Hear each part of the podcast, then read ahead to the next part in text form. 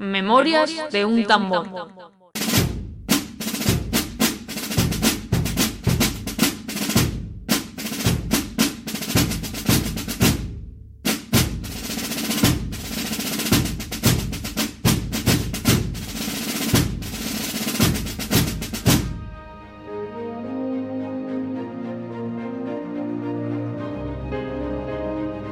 Si quieres entender tu pasado, si te apetece revivir acontecimientos narrados con sencillez y pasión, si te gustaría conocer personajes que dieron vida a nuestra historia, estás en el lugar indicado. Formas parte de Memorias de un tambor. No vas a necesitar memorizar ni tomar apuntes. Simplemente escucha y deja volar tu imaginación. Prepárate para un viaje en el tiempo en el que te sentirás protagonista. Y luego, compártelo. Que el mundo conozca la aventura más grande jamás contada. La historia de España.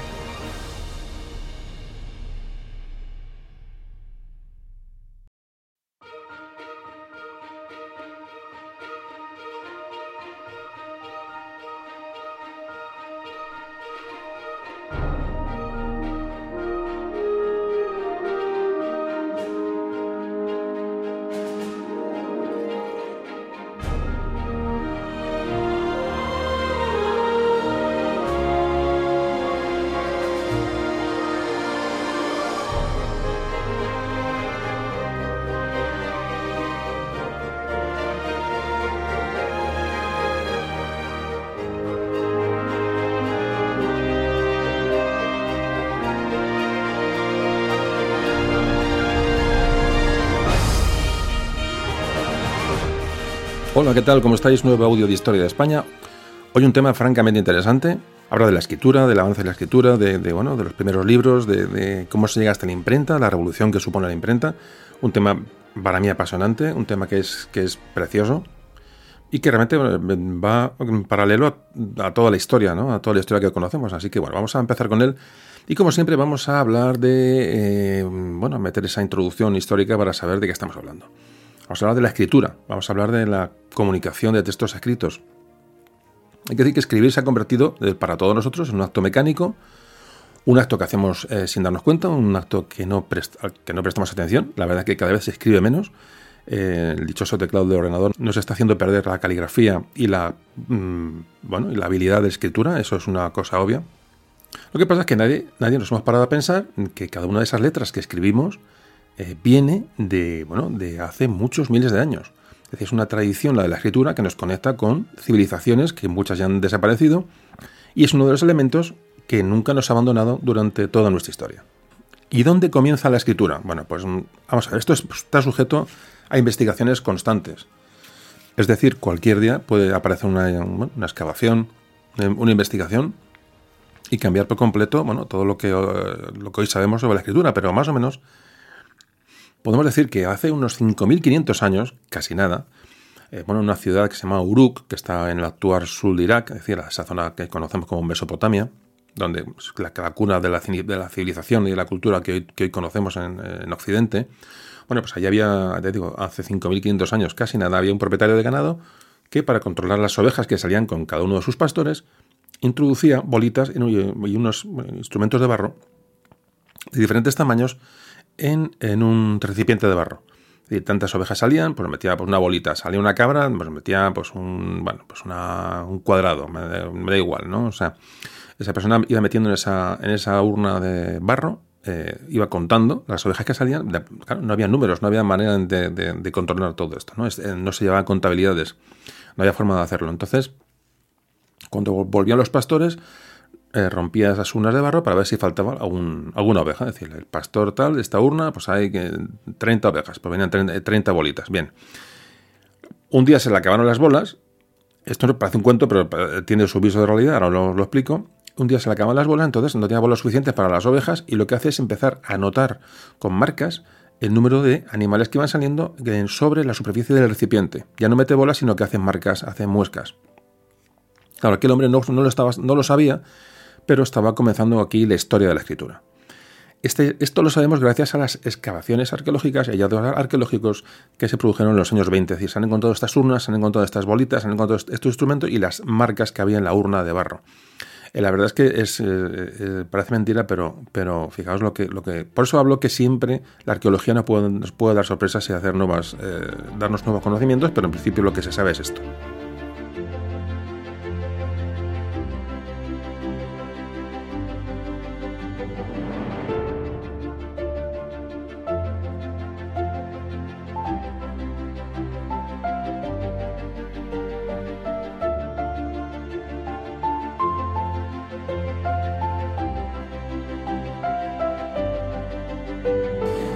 Los descubrimientos permitieron averiguar también que hacia el año 3100 a.C., eh, los mercaderes de esta, de esta ciudad, de, Uruk, en el sur, actual sur Irak, ya empezaron a añadir marcas al recipiente. Es decir, ya eran los primeros, digamos, números, eh, marcas numerales para controlar eh, ganado, mercancía, cereales, utensilios, es decir, lo que se, lo que se prestara. Aún faltaban 1500 años para que surgiera el primer alfabeto. Fijaos lo que, dónde estamos todavía, pero bueno, aquí estaba comenzando el camino hacia, la escritura. Otros descubrimientos arqueológicos en la ciudad de Ur, también en Mesopotamia, ahí ya se encuentran eh, las famosas tablillas de escritura cuneiforme. Cuneiforme viene de cuneus, de, en latín es cuña. Es decir, esta gente ya de esa vieja Mesopotamia lo que hacían es en, tablillas que hacían con arcilla, con barro, eh, con el barro aún fresco, con unas, con unas cañas, marcían eh, signos para, bueno, para mm, anotar. Esta, esta escritura se conoce como la escritura cuneiforme, que es, que es la más antigua conocida. Esta es la primera escritura conocida, digamos, de la que tenemos hoy constancia. Lo que pasa es que los historiadores ya han dicho que hace, hace 300.000 o 200.000 años ya el Homo erectus mm, se piensa que ya hablaba, que ya balbuceaba y que empezó a hacer ya unos gráficos como, como hemos visto en el arte rupestre. ¿no? Aquí Luego, bueno, luego esto avanza hacia la protoescritura, ¿no? que se hacen muescas en huesos, en muescas en bastones de, madera. Es decir, esto ya hablamos mucho, esto es mucho antes, pero lo que es la escritura como tal, un signo, eh, un signo gráfico que, que, se puede interpretar, vamos, vamos a la Mesopotamia con, las, con esta escritura cuneiforme que hemos comentado antes.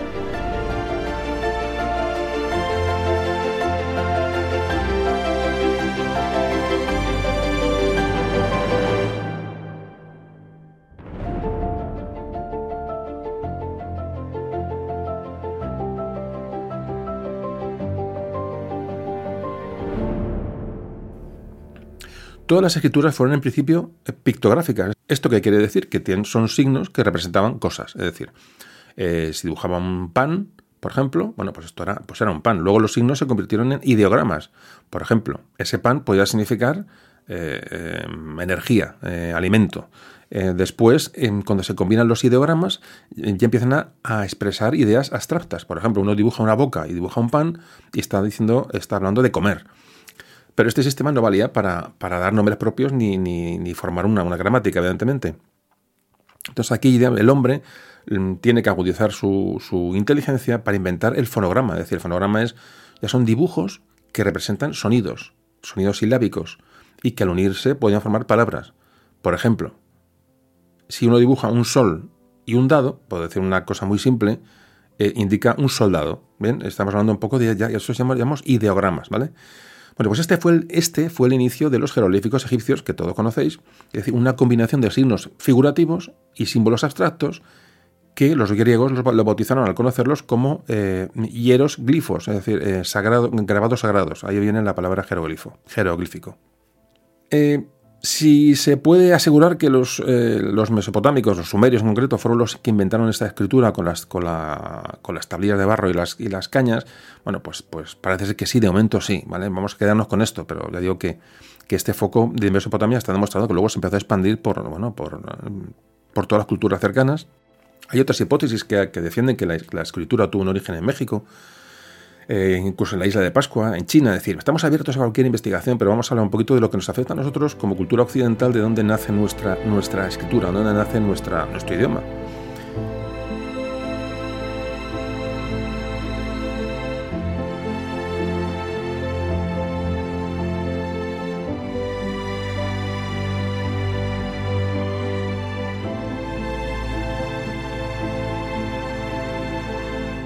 Hay que decir que, bueno, que el uso de esta escritura se va a limitar, como antes decíamos, a las poblaciones de las cuencas del Nilo, del, del Indo, del Tigris y del Éufrates, es decir, Mesopotamia y Egipto. Toda la zona este del, del Mediterráneo. Para llegar a este origen de nuestro idioma, eh, luego hay que irse primero a Egipto, es decir, el nacimiento de nuestra escritura son jeroglíficos. Hasta ahí la cosa está bastante clara. Los jeroglíficos son una escritura muy compleja, repito, con símbolos ideográficos que hemos explicado antes. Otros representaban también eh, sonidos, otros hablaban también de, eh, de números, lo que pasa es que aquella este tipo de escritura jeroglífica inicial en Egipto, ni siquiera los escribas eran capaces de usar de usarla porque era, muy complejo. Entonces idean una nueva, eh, esto se llamaba escritura hierática, bueno, pues van a idear una simplificación de esta, de esta escritura hierática que se va a llamar demótica. Esto es, esto es una, simplemente los nombres los doy por darlos. Quedaos con que es una simplificación de los jeroglíficos, es decir, se iban haciendo más simples para que llegaran, se fueran más comprensibles cada vez por más gente. Estamos hablando del siglo VI antes de Cristo, mm, cuando ahí se produce este, este primer paso a unos jeroglíficos más sencillos. Egipto, cuando, cuando era un imperio, evidentemente tenía muchas razas, tenía muchas, eh, muchas zonas que controlaba, y la península de Sinaí, que estaba bajo su dominio, vivían pueblos semitas, como los judíos, los árabes. Bueno, pues estos ya empiezan a coger algunos jeroglíficos y empiezan a usarlos para eh, ya crear su propia lengua, es decir, bajo la influencia de, de Egipto.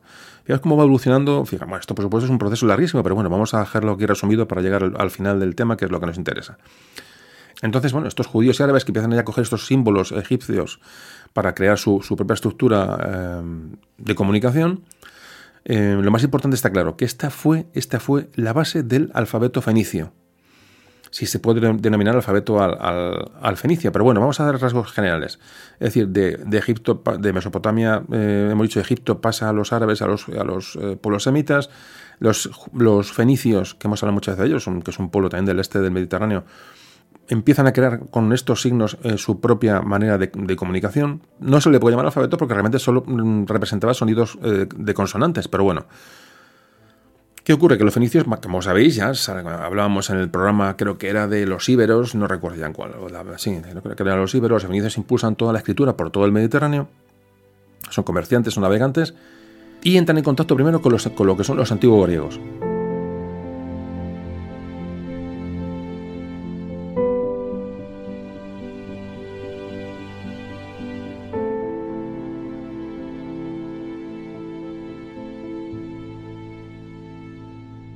A los griegos les gusta este, este, sistema fenicio.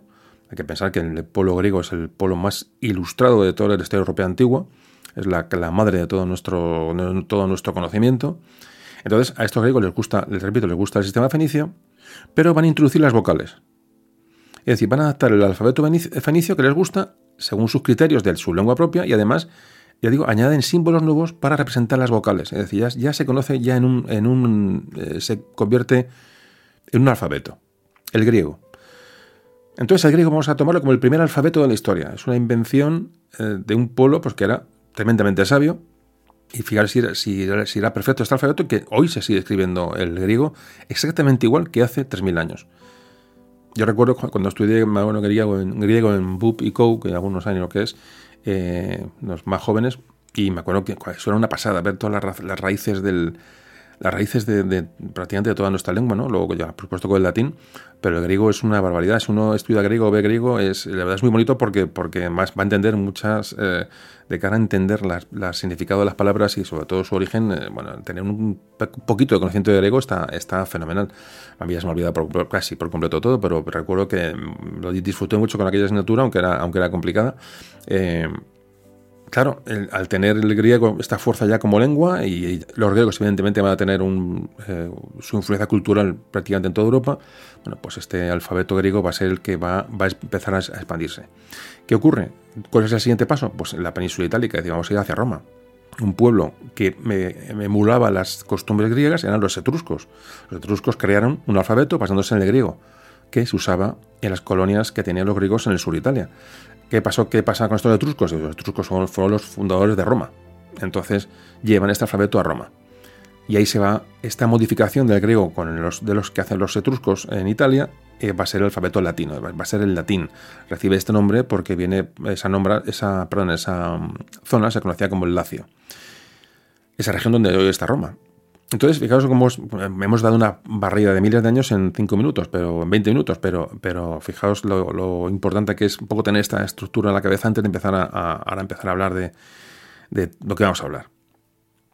Bueno, pues aquí empiezan, aquí ya los alfabetos, la lengua escrita, el latín, eh, luego no hay que decir más, eh, Roma se expande, llega a España, a la península ibérica, y aquí se, bueno, y aquí se empieza a hablar latín, con, su, bueno, con, modificaciones según las regiones, como todos sabéis, pero realmente el latín es el origen de las lenguas que conocemos, es el origen del castellano del español, y bueno, y aquí llegamos, ¿vale? Vamos a llegar, luego vamos, a hacer un salto, ya hemos acabado la introducción histórica breve, pero me ha parecido oportuno hacerla, porque ya vamos a hablar ya de, los primeros libros en España, mm, cómo se producen las primeras escrituras, damos un salto a la, a la Edad Media, a la época de los visigodos, y ya empezamos a hablar del tema de hoy.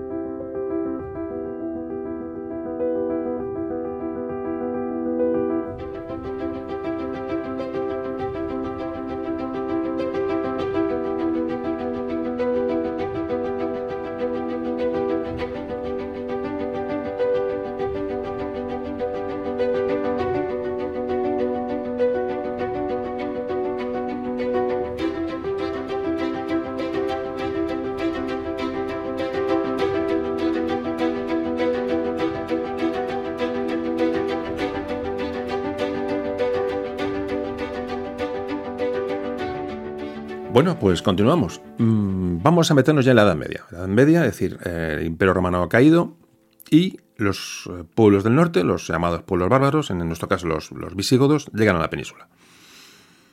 Estamos hablando del siglo V después de Cristo aproximadamente. Bueno, pues hay que decir que de las etapas anteriores no nos ha quedado nada en papel o en, papiro. Es decir, eh, eh, hay muchas inscripciones en monumentos o, u objetos, pero no tenemos nada escrito en lo que conocemos como papel. La España visigoda comienza realmente en el siglo VI, cuando son derrotados por los francos y obligados a replegarse, como todos sabéis, a la península ibérica. Vamos a dedicar un tema a los visigodos en breve, porque es un tema que me apetece mucho tocar. Bueno, eh, entonces, eh, bueno, ponen, instalan la capital en Toledo, como me imagino todos sabéis. Los godos, o los visigodos, cuando entran en España, traen un tipo de escritura que se conoce con el nombre de ulfiliana, que no es la escritura visigótica mm, propia, propiamente dicha, pero es una escritura que es em, griega, modificada y acomodada a las necesidades de los godos. Como curiosidad, tiene 25 signos, 18 signos son griegos, de origen griego, y 7 son de origen romano. Es una escritura que va a ir, que va a, en teoría, poder haber sustituido al latín, pero como hemos hablado alguna vez, no lo sé, digo que esto lo trataremos en el audio de los, de los visigodos, los visigodos lo que hacen es empaparse de la cultura eh, hispano-romana que había en la península y del latín, entonces imponen su fuerza militar, pero no eh, son eh, absorbidos por la fuerza cultural de la población hispano-romana que había en la península. Es un tema muy característico de la, entrada de los visigodos en, España. Pero bueno, ya digo, eso lo hablaremos en un capítulo que hablemos de ello, que también me parece muy bonito y muy, interesante. Lo voy adelantando para, para meter un poco, ir cebando un poco el tema de los, de los visigodos. Bueno, pues todos los documentos que van a elaborar los visigodos se van a perder Mm, después de Recaredo, que cuando se convierte al cristianismo, que Recaredo era arriano, se convierte al cristianismo, bueno, pues en el concilio de Toledo, ahí, se reúnen todos los eh, pergaminos y los quema todos en la ciudad de Toledo. no solamente en Toledo, habría orden de quemar todo lo, antiguo, entonces ahí se pierde prácticamente toda la escritura visigótica que quedaba.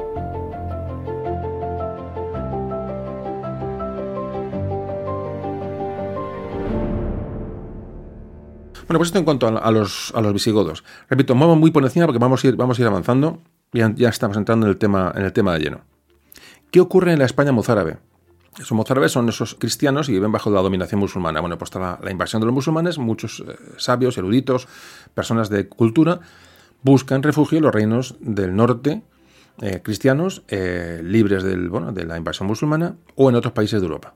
Entonces, gracias a estos mm, vestigios visigodos, nos han llegado los pocos textos visigodos que se conservan. Es decir, no, en la península prácticamente no hay nada, pero la gente que, huyó con la, invasión eh, árabe, huyeron hacia reinos cristianos del norte o hacia, Francia, bueno, pues a, esa gente llevó mm, documentos escritos eh, visigodos, que esos son los, que se conservan. Otros cristianos que se quedaron en las tierras eh, árabes conquistadas, los mozárabes, bueno, pues se quedaron en focos de cultura, por ejemplo Toledo, ahí se, concentró mucha cultura mozárabe, eso, ya repito, esos cristianos que se quedaron bajo la dominación árabe. Y bueno, cuando se produce la crisis del califato de Córdoba y se, bueno, esa escisión en reinos pequeños, esas, taifas que todos conocéis, en la península ibérica, es una pérdida de poder militar, pero es un aumento de la cultura. Es decir, durante ese momento, en la época árabe, en la península, se produce una gran expansión cultural. Eh, bueno, por supuesto estaban en la ciudad de Toledo, Córdoba, Sevilla, y todos estos centros importantes de cultura, de cultura eh, eh, mozárabe, es decir, de, repito, de cristianos que estaban bajo la dominación musulmana. Esos cristianos no, no dejan que filtre la, lengua y la cultura islámica en, bueno, en su manera de vivir, entonces van a ser, van a ser perseguidos. Con el paso del tiempo hizo que poco, poco, poco se iba a abandonar definitivamente el latín en la zona árabe para adoptar ya la, lengua propiamente árabe. Sido un proceso largo a pesar de esa, de, esa, bueno, de esa convivencia eh, de árabes y cristianos, con el paso de los siglos, el latín va a desaparecer por, completo y solo en los reductos cristianos del norte que resisten al asedio de los árabes se va a guardar el latín como lengua de comunicación.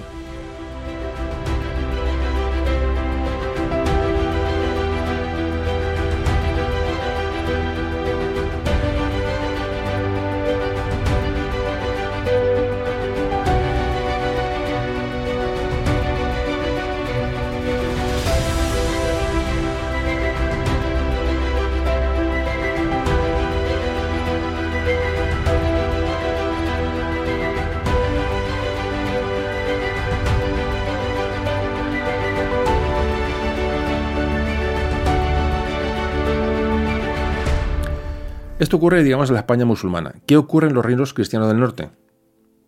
Estos reinos eran pequeños, eh, reinos con, muy escasa, producción, con una economía muy complicada.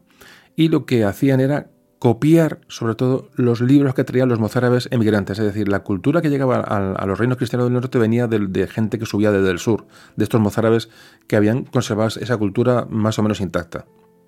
Por ejemplo, aquí están las glosas emilianenses, que están escritas en el siglo IX o X, bueno, pues este es un pequeño libro que es importante este libro porque eh, este libro está escrito en latín, pero algún monje empieza a escribir al margen una serie de, aclaraciones, llaman glosas, por eso llaman glosas emilianenses, que en, lengua romance, que es un, bueno, que ya es una variación del latín hacia lo que, lo que ya vamos a hablar como el castellano, o vamos a el español, como queréis llamarlo, empiezan, empieza a variar. Es decir, ese monje lo que hace para la gente que no sabe latín, empieza a hacer una serie de comentarios, digo, en esta lengua romance, para que la gente no lo entendiera. Fijaos la evolución, hablamos muy rápidamente de la evolución, porque vamos a la escritura, a la, escritura, lo que nos interesa hoy, ¿no?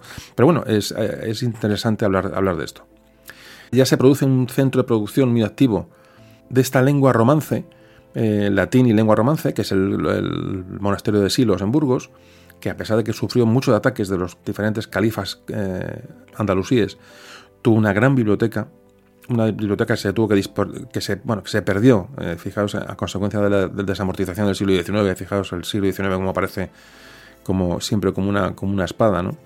la desamortización del siglo XIX, la desamortización de Menizal fue un auténtico desastre, pero y se perdieron muchísimas obras que pasaron a manos privadas y muchas hoy han aparecido en, en, colecciones particulares de todo el mundo. Es una auténtica, una auténtica barbaridad lo que ocurrió entonces. Así que estos libros de influencia mozárabe van a llegar hasta el siglo XII.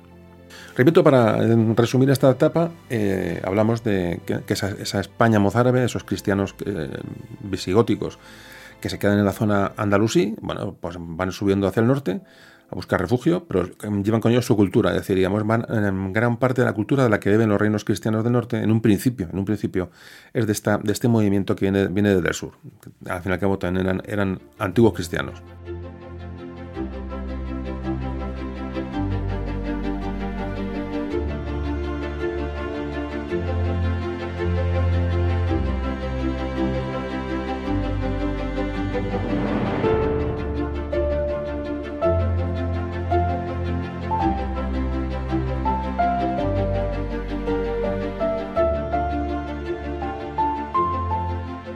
¿Qué ocurre en Al-Ándalus? Previamente ya lo que es en, el sur de España durante esta eh, época de, dominación musulmana. Bueno, mientras que en el norte los libros se concentraban en, los pocos monasterios que había, en el sur sí que había una amplia circulación de, libros.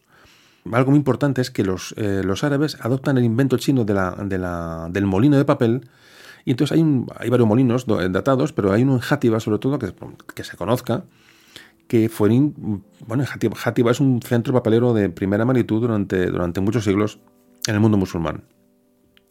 ¿Qué pasaba? Que el lenguaje árabe era mucho más fácil de copiar que el, que el lenguaje romance o el, latín porque, porque no tiene vocales.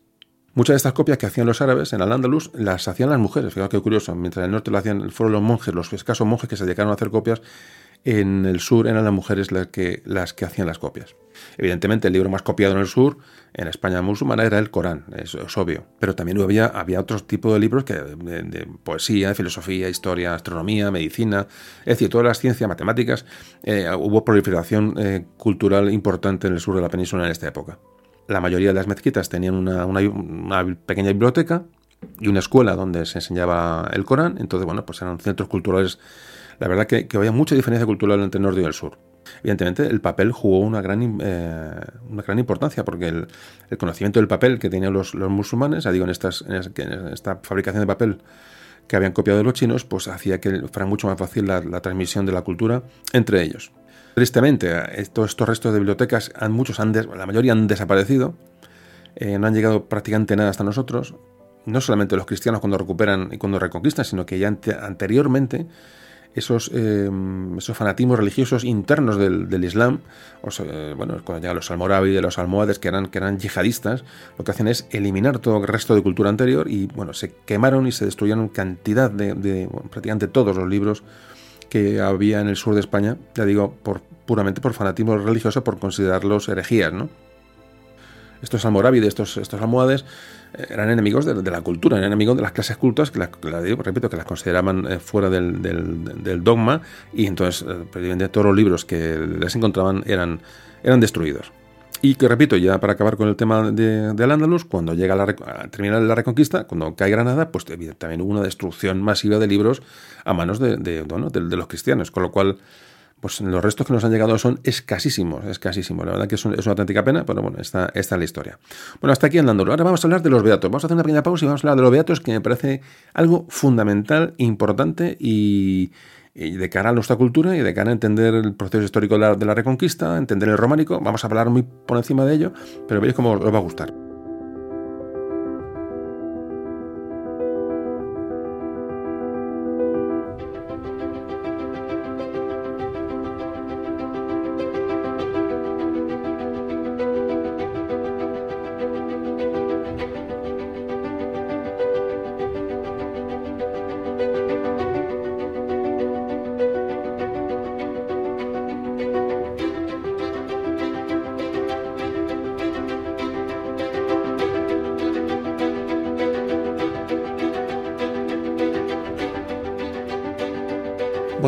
Los beatos. En el siglo VIII, eh, después de Cristo, lógicamente, bueno, pues un presbítero del monasterio de San Martín de Santo Toribio de Liébana, que está en, Cantabria, en la comarca de, de eh, se llamaba Beato, Beato es el masculino de Beatriz. Bueno, pues este Beato, este monje escribió un comentario al Apocalipsis de San Juan que en muy poco tiempo se hizo, mm, se hizo enormemente popular. Bueno, este, este comentario al Apocalipsis de San Juan fue copiado en muchos monasterios y eh, copiado y, sobre todo iluminado. Cuando hablamos de iluminado, eh, hablamos de ilustrado, es decir, con, con imágenes. Y digo esto porque digo que es importante porque evidentemente la gente de la época evidentemente no sabía, no sabía leer, no sabía leer latín, no sabía decir ni latín ni nada, decir, la gente no sabía leer. Entonces, las imágenes que llegaban de estos, de estas copias, de estos hechas por estos copistas, estos iluminadores, claro, es lo que la gente le llamaba la atención, eh, realmente. Y estos, bueno, recorrieron toda la España cristiana del norte. Se, bueno, se multiplicaron copias de este, de este comentario al Apocalipsis de San Juan de Beato de Líbana. Entonces, constituyen, desde luego, un, bueno, un conjunto valiosísimo, que hoy se conserva mucho de ellos, de códices medievales. Códices es un libro escrito a mano, es un poco la, el significado de códice. Pues estos, estos códices medievales tienen un gran valor, cogieron un gran valor, una gran expansión, y hoy se conocen como los beatos, como influencia del nombre de, este beato de Líbana. De todos estos, repito, estos códices, estos eh, comentarios al Apocalipsis de San Juan que se copiaron con gran profusión durante esta época, estamos hablando del siglo VIII después de Cristo, se conoce como los beatos. ¿Y por qué son importantes? Pues porque esas miniaturas, esas ilustraciones que llevan, esas iluminaciones que llevan estos, estos códices, estos libros escritos a mano, son aparte son maravillosos artísticamente, uno, bueno, todos los expertos en arte hablan que es, que es una auténtica pasada toda esta eh, profusión de ilustraciones, van a sentar las bases del arte románico medieval en España. ¿Por qué? Pues porque era la única imagen que se tenía para, para bueno, un, un escultor tenía que hacer un capitel o tenía que hacer un, bueno, un fresco. entonces, muchos se inspiraban en los beatos, en, en, estos códices que se habían expandido por todo el mundo cristiano en el norte de la península. Es decir, que gran parte del, del, arte románico se ha inspirado en los, en los beatos. Por supuesto, luego vinieron fuentes desde Francia, con el Camino Santiago, pero bueno, pero que fijaos en la importancia de esto. Poco se conoce de la vida de este beato de Líbana. Se sabe, que en el año 785, digo, finales del siglo VIII, estaba en la ciudad asturiana de Pravia. Lo que pasa es que, claro, en Beato de Líbana, otra de las, cosas importantes, estamos hablando que mm, comentó el Apocalipsis de San Juan. Fijaos que se acercaba el año, el año 800, hubo más bien en el mundo después. En torno al año 1000 se produjo otra, otra predicción de fin del mundo, pero en torno al año 800 toda la comunidad cristiana pensaba que el mundo se iba a acabar. Entonces, poco antes de esta llegada del fin del mundo, el, año, poco antes de este año 800, eh, eh, Beato de Líbana escribe sus famosos comentarios del Apocalipsis, que es lo que estamos comentando, que, cómo había que, qué vida había que adoptar ante la llegada del juicio final.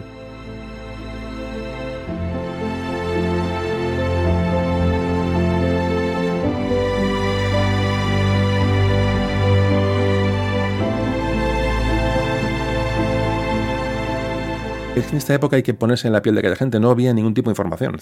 Eh, circulaban escasísimos libros, todos copiados, entonces, fundamentalmente en el ámbito religioso, mejor llegaba pues, a, la, parroquia de una zona, pues llegaba una copia de un beato de Lieva, de uno de estos beatos, y la gente lo, se exponía me imagino que en las, en las, en las, en las, eh, las iglesias, durante las misas, pues los, los, sacerdotes lo enseñarían a la gente. aquello era la única, el, único contacto con el mundo eran aquellos libros. Y de esos libros, pues empiezan a pintar las paredes en color de, por dentro de las iglesias románicas, que hoy las vemos todas, eh, evidentemente, sin, la mayoría sin colorido, queda muy poquita policromía de las iglesias románicas, pero hay que imaginarnos una iglesia románica pintada de color por fuera y por dentro. Hoy valoramos mucho la piedra, pero en aquella época las, toda la, información que llegaba a la gente era esta, dibujos, era la ilustración, la, iluminación de los libros que estamos hablando. Pero lo importante de esto y cómo influyó en el arte románico y cómo influyó en la vida de la gente de cara a esa llegada del fin del mundo. Es decir, por eso es famoso y es, esto lo podéis ver, podéis investigar, como siempre digo, ahora abrir, os abre una puerta, si alguno lo conocía, los beatos, beato de Líbana, y ver, vemos en internet, tenemos imágenes perfectas de los beatos, fotografías, y es precioso ver, ver las, aquellas fotografías y sobre todo ponerse en la, en la piel de aquella gente que veía aquello, aquellos niños, yo siempre digo lo mismo, aquellos niños que habían abrían un libro de aquellos, aquellos códices, y veían pues un dragón, o veían un caballero, veían a, a Jesucristo, veían dibujado. Para aquella gente tiene que ser aquello, pues no sé, para nosotros, no sé, es que no, no, se me ocurre con qué compararlo, pero antes que no nos podamos ni imaginar. Hay veces que es difícil ponerse en la piel de aquella gente, como digo, poner las gafas del, del, románico. Es muy complicado, porque no, no tenemos eh, capacidad ni tenemos idea de lo que aquella gente eh, sentía, ¿no? Pero aún así, eh, es la parte bonita de, de, esta, de esta parte que estamos narrando de la historia, de los beatos, de, de los libros, de los dibujos, sobre todo de las ilustraciones. Repito que en la lectura estaba está al alcance de, muy pocos. El original, evidentemente, no, se conserva, pero han llegado de estos beatos hasta nosotros muchas copias. Yo que fue el libro más popular de esta época. Parece que en España se conservan, eh, creo que se conservan 24 beatos.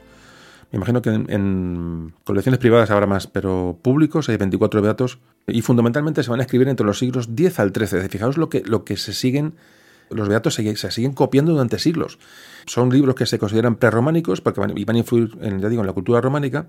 Y luego también hay beatos que son, digamos, eh, propiamente románicos que ya se escriben durante el siglo XII eh, y XIII, ya en pleno proceso románico. decir, pero los beatos se van, ya digo, que es, que es un libro de gran profusión y es muy importante saberlo porque mm, es, digamos, explica muchas de las cosas de la historia de, los principios de la, de la Reconquista fundamentalmente, digamos, lo que hacían era calmar a los cristianos ante la, llegada del fin del mundo, porque la gente estaba evidente inquieta, había, pues, pues, podéis imaginar.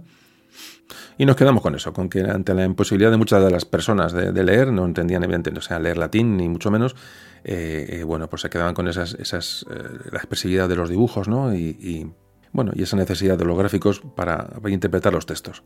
Bueno, pues hemos hablado de los beatos, podemos haber hablado mucho más, pero yo creo que ya ha quedado la cosa eh, abierta para que el que le guste pues vea algo mm, ya por su cuenta.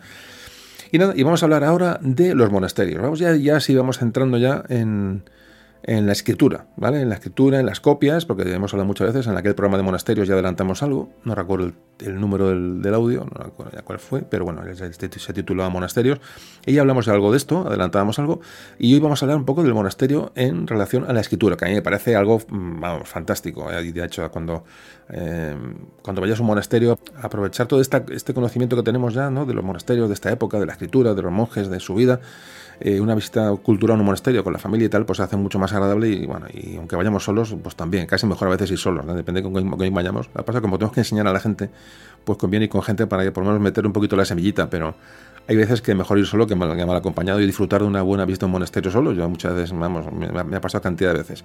Y o ir, con gente y separarme del grupo y ponerme a pasear por imaginarme mis cosas, porque realmente la imaginación, si sabes, claro, si no sabemos, no tenemos absolutamente ni idea, ¿no? Por eso hablamos de la historia, es importante conocerla, porque cualquier visita, cualquier libro, cualquier cosa que nos, se nos presente, la interpretación que vamos a darle va a ser totalmente diferente a alguien que no tiene ni la más remota idea de lo que aquello pudo ser, ¿no? Bueno, pues enseguida nos metemos con los monasterios.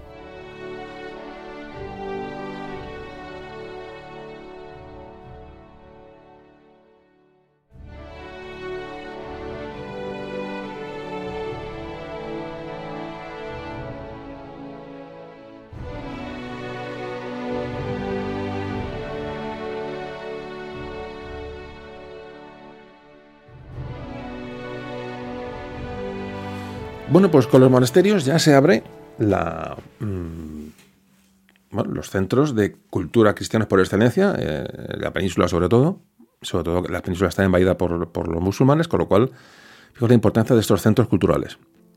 Claro, si nos, retrotraemos al inicio de esta historia de los monasterios, hay que decir bueno, que, llega el, medievo, la, época medieval, llegan las invasiones bárbaras, la cae el Imperio Romano de Occidente, y la cultura retrocede grandemente y se va a refugiar sobre todo en los monasterios.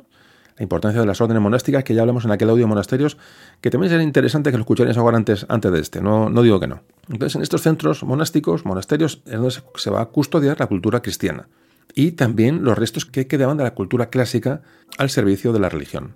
En toda Europa se crearon en esta época de monasterios eh, bueno, las bibliotecas monásticas, que llegaron a tener algunas más de un centenar de monjes trabajando en el scriptorium, en lo que era la biblioteca, el escritorio, llamado scriptorium, ahí trabajan algunos monasterios, hasta más de 100 monjes haciendo copias, copias de manuscritos. Claro, la dedicación a esta, a esta copia, mm, a, estos libros, venía porque los monasterios seguían la regla famosa de San Benito, que también hablamos en aquel audio, que establecía, como si recordéis, la división de la jornada entre el trabajo manual, la, la oración y la lectura. Entonces hay una parcela que tiene que cubrir eh, con, esa actividad cultural. Puede ser copiar, puede ser leer, etc.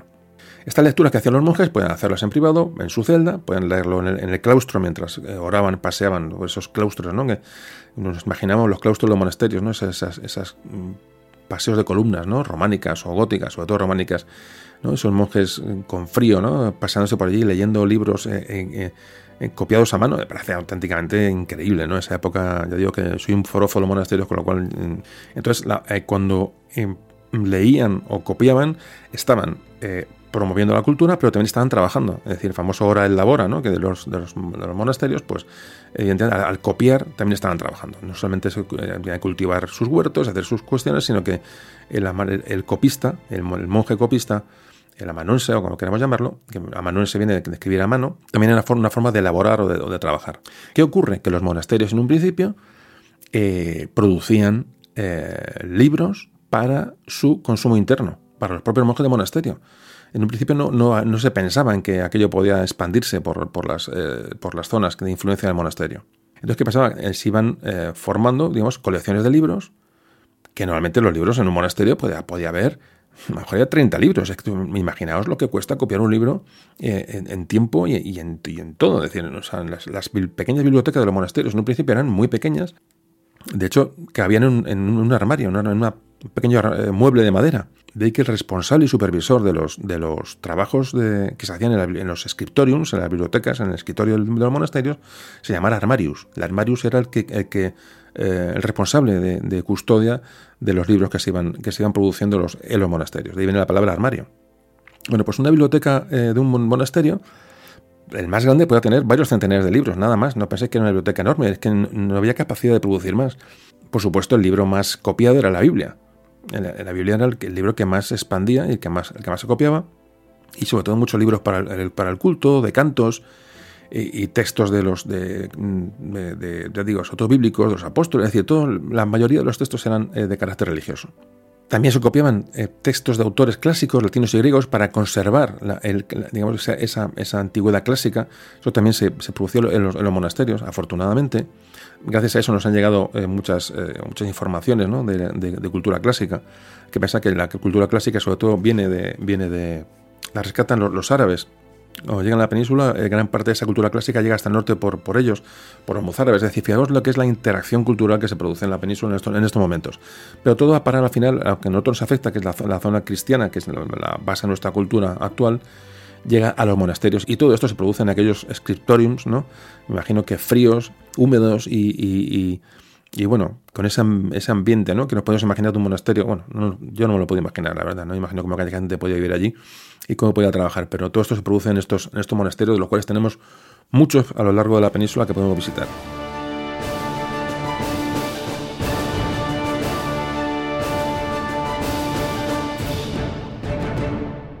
Bueno, y hay que decir que el que ya existía por entonces el préstamo de libros entre monasterios para poderlos copiar.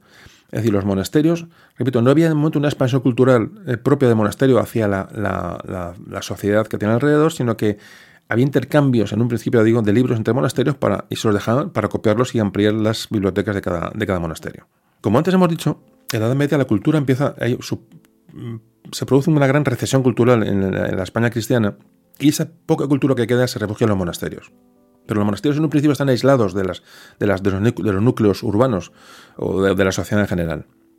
Es decir, todo lo, que, todo lo que se relaciona con la fabricación de los primeros libros tiene lugar dentro de los muros de los monasterios, tanto la fabricación del papel, eh, que ahora hablaremos de ello, de la, escritura, de las miniaturas, de lo que es iluminar los, los escritos, cómo se encuadernaban, todo esto se produce dentro del monasterio, es decir, no, no sale de fuera.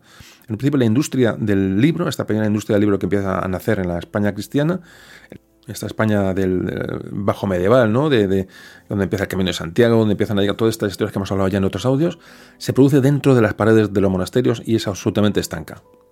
Por supuesto, se adopta el latín como idioma del cristianismo, y evidentemente el cristianismo da mucha importancia al libro, a la Biblia, como transmisor de las palabras sagradas. Es decir, la, profusión de Biblias es importante. Y gracias a este intento de transmisión de del cristianismo, es, digamos, es lo que provoca digamos, también la, proliferación de, monasterios y de copistas y, de, y la aparición de, de códices, la aparición de libros escritos a mano. Vamos, vamos a meternos un poco, vamos a intentar imaginarnos cómo era el proceso de, producción de un libro en un, monasterio. En los scriptorium, repito, el scriptorium es la sala, el lugar donde es dedicado a la, copia y también a la lectura. Digamos, también era scriptorium, era, era, era biblioteca, era, todo. En los monasterios, bueno, pues los copistas, los monjes copistas, ahí trabajaban en, bueno, en la copia, sobre todo de diferentes textos, sobre todo sagrados. Y los más hábiles eh, para la escritura, los mejores dibujantes, se dedicaban a iluminar, a ilustrar esos libros que otros compañeros iban eh, copiando de un libro en que le ha llegado de un monasterio de, las cercanías. Entonces hay que situarse, como antes comentaba, en el escritorio de un monasterio. Eh, yo me imagino, pues eso, un lugar, ya el monasterio está aislado. Monasterios se, se construyen en lugares muy aislados, en lugares muy concretos donde, se, donde hubiera un retiro espiritual em, hermético el frío de, los lugares donde se construyen. yo imagino allí, por en el escritorio, con, una, con un pequeño fuego, imagino, ¿no? todos apartados del mundo, en silencio. Pero aquella gente tenía en su mano el poder de, la información, el poder de la cultura. Fijaos lo importante que es esto en, la historia de la humanidad realmente. ¿no? Esos monjes no sabían realmente el, salto que estaban dando, la ayuda que estaban dando a la culturización posterior de la, de la sociedad. Los equipos de trabajo de los monasterios se componían de, varios, de varios, eh, varios, personajes. El primero era el pergaminero. El pergaminero era el que fabricaba lo que llamamos el, papel o el pergamino. ¿Cómo eran los pergaminos entonces? Pues lo que hacía era, con pieles de carnero fundamentalmente. Lo que hacía era, se pelaba el carnero, se le quitaba la piel al carnero, eh, se le quita el pelo a la piel de carnero con, con una piedra pómez, se le da fuerte para quitar el pelo, este trozo de piel de carnero se mete en cal durante unos días y una vez que está, ha pasado ese proceso de la cal, se saca y se estira, se, tensa esa piel de carnero se le vuelve a dar con piedra pómez para quitar los restos de pelo que, pueda, que le pueda quedar, y ya tenemos una piel de carnero, digamos, con una parte con pelo, otra parte de piel, y más o menos tensa, y más o menos sin pelo. Entonces, ¿qué se hace después? El pergaminero recorta esta piel para obtener, la, pone sobre una, sobre una mesa y la corta con cuchillas para obtener una forma, digamos, lo que es una, hoja de dos caras, ¿vale? lo que sería, pues me imaginas, un folio de dos caras, ¿no? Es decir, corta la piel de carnero en un rectángulo una cara va a tener la piel del, animal que iba por dentro del cuerpo y la cara interna, y la otra va a ser donde estaba el pelo, que, pues, que son diferentes, de diferentes texturas. Vale, entonces la, con esos trozos de piel ya cortados, se doblan por la mitad y se obtienen esos folios dobles, folios a doble cara, que es donde se va a escribir. Hay que decir que posteriormente, ya a partir del siglo XIII, cuando ya sale esta cultura de los monasterios, ya empieza a haber eh, gremios de pergamineros en las principales ciudades. Es decir, ya, ya sale la cultura del, monasterio, ya digo que eso que estaban ahí eh, encerrados sin poder, le digo, estanco, y ya empiezan a aparecer precamineros, pero eso ocurre ya, después, ya a partir del siglo XIII. Estás hablando del siglo IX, el siglo X, siglo XI, es decir, el, los, el prerrománico, el Camino de Santiago, toda esta entrada de cultura que viene, que viene desde, Europa a través del Camino de Santiago, gran, parte de ella. Es decir, fijaos lo que estamos hablando, del momento tan importante y cómo los monasterios son esos focos culturales de los cuales salen todos estos, estos libros y estas obras.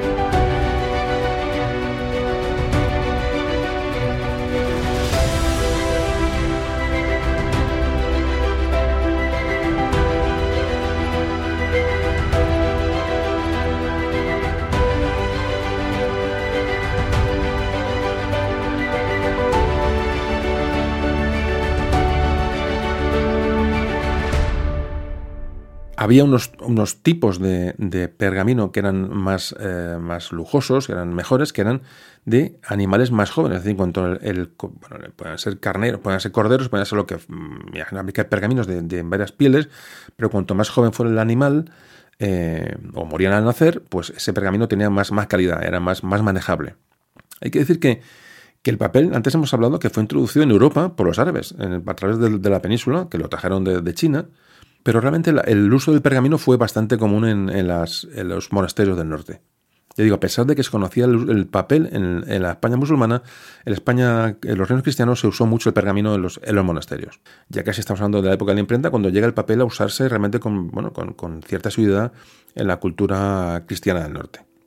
Em, cuando veis un museo de una catedral, imaginaos, a lo mejor no entendéis, muchas veces vamos a ver museos que no entendemos, ¿vale? Porque, porque mira, este es el códice tal, bueno, pues ya si sabemos lo que es un códice, si sabemos lo que es un pergamino, y sabemos lo que es la encuadernación que ahora veremos y tal, veremos un libro detrás de una vitrina y, nos quedaremos a ver el libro un buen rato.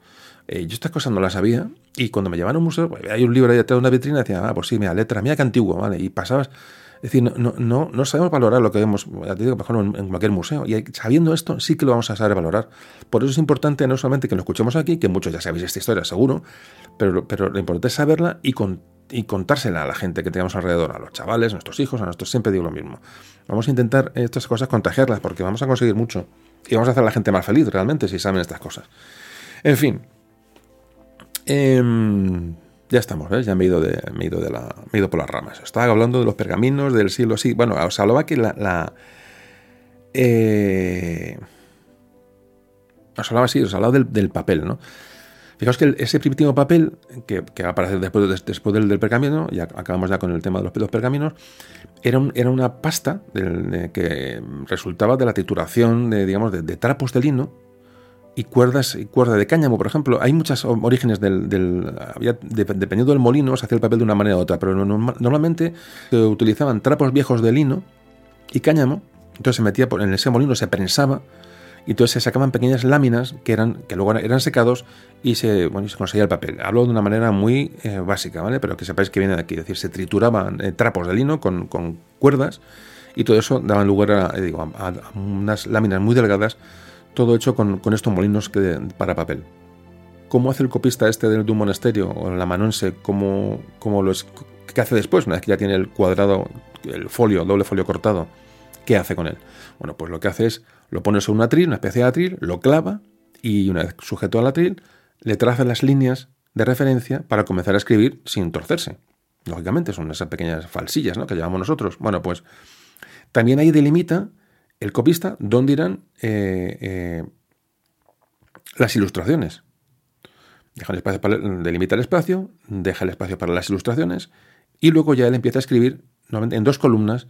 Se escribían dos columnas para facilitar la, lectura. Es decir, que repito que la habilidad de lectura, como luego hablaremos, era bastante, bastante complicada en, en esta época.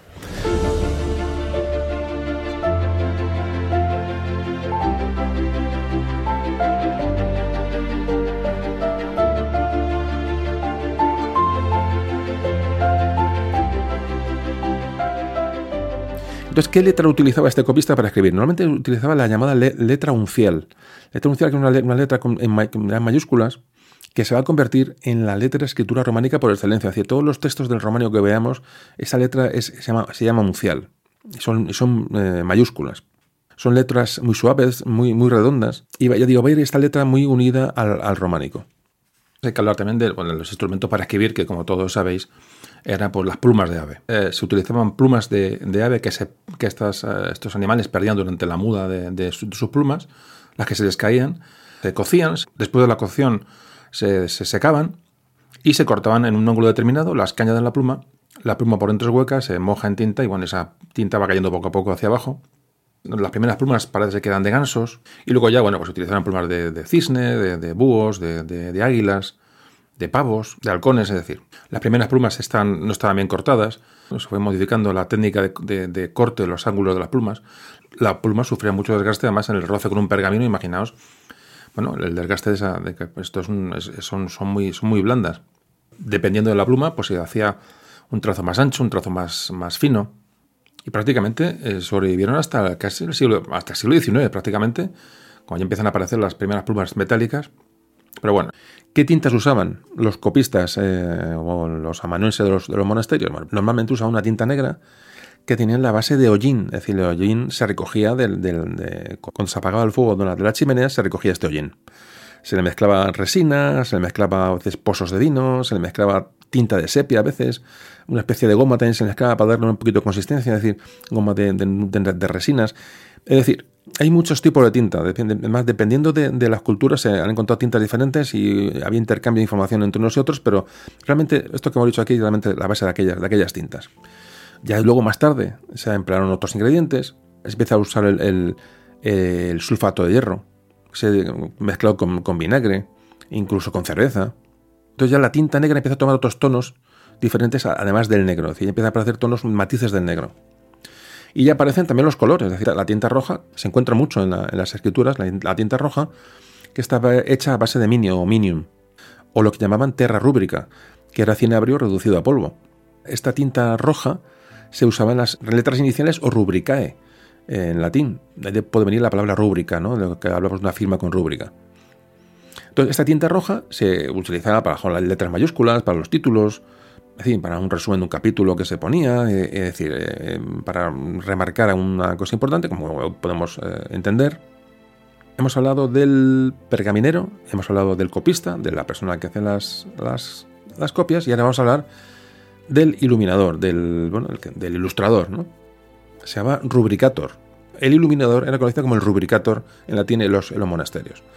Entonces, bueno, evidentemente esta persona hace las ilustraciones o las miniaturas, que es la persona más hábil, que tiene una habilidad para el dibujo. La palabra miniatura viene de minium, del, minio, que es el, óxido de plomo, que da el color rojo, de viene la palabra miniatura. Fijaos cómo hay palabras que nos llegan hasta hoy y, fijaos, todo vienen de lo mismo, ¿no? De estos, inicios de la, cultura, ¿no? Entonces, bueno, también se consiguen otros colores, aparte del rojo, con, con, con mezcla con vegetales, generalmente, en fin, ya empiezan a aparecer otros colores, pero el rojo, digamos, era, era el color más fuerte, ¿no? El color más vivo, el color daba, que resaltaba.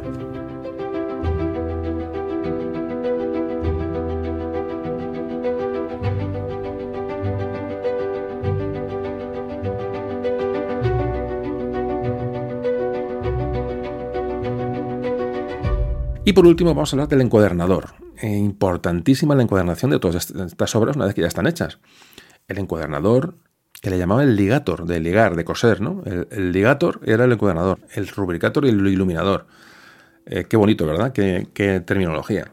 Bueno, pues el ligator o reencuadernador preparaba este códice, repito, códice es un libro escrito a mano, juntaba esos dobles folios que ya de pergamino, ¿no? de piel de cordero ya secada y cortada y tensada y escrita, bueno, pues los ponía uno encima de otro y los cosía. Decía, atravesaba todos los pliegos dando puntadas de, lado a lado. Decía, atravesaba, pues como ya de imaginar, no sé, hacemos unas anillas en un grupo de folios, bueno, pues igual, en vez de un agujero de anillas en, 30, 40 folios, eh, atravesaban con una aguja eh, todos los, mm, dobles folios y a coserlos, ¿vale? Los cosean eh, por el lomo, digamos, la parte, la parte de un, lado, ¿no? Donde la parte izquierda, digamos, según leemos. Vale, una vez que había cosido, pues, imaginemos lo que pueda tardar en coser esto, imagino sea larguísima el trabajo, pero bueno, así lo hacían. Y luego le ponían encima de eh, unas tapas, decía ahí por debajo, unas tapas de madera. las tapas, una arriba, la tapa por delante y la tapa por detrás y una vez que estaban puestas las superpuestas las tapas por arriba y por abajo, las unían con un lomo, un lomo de pieza y todo lo que es lo entendemos como el lomo del libro, el canto del libro, no sé cómo llamarlo.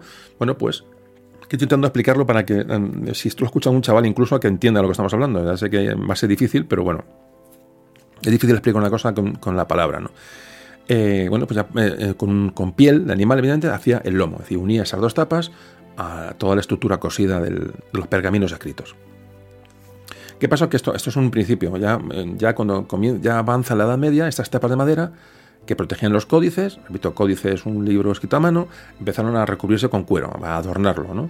Eh, entonces, en ese cuero que recubría esas tapas de madera ya empezaron a estamparse, con, eh, se llamaba técnica del gofrado, es decir, eh, se, estampaba en seco, se da un golpe a ese, cuero con una figura previamente em, grabada en un elemento metálico o incluso de madera, se golpeaba ese cuero con esa, con esa forma y entonces quedaba grabado en el cuero, pues, pues, eh, bueno, pues eso es lo que son estampaciones, ¿no? Para adornar los libros.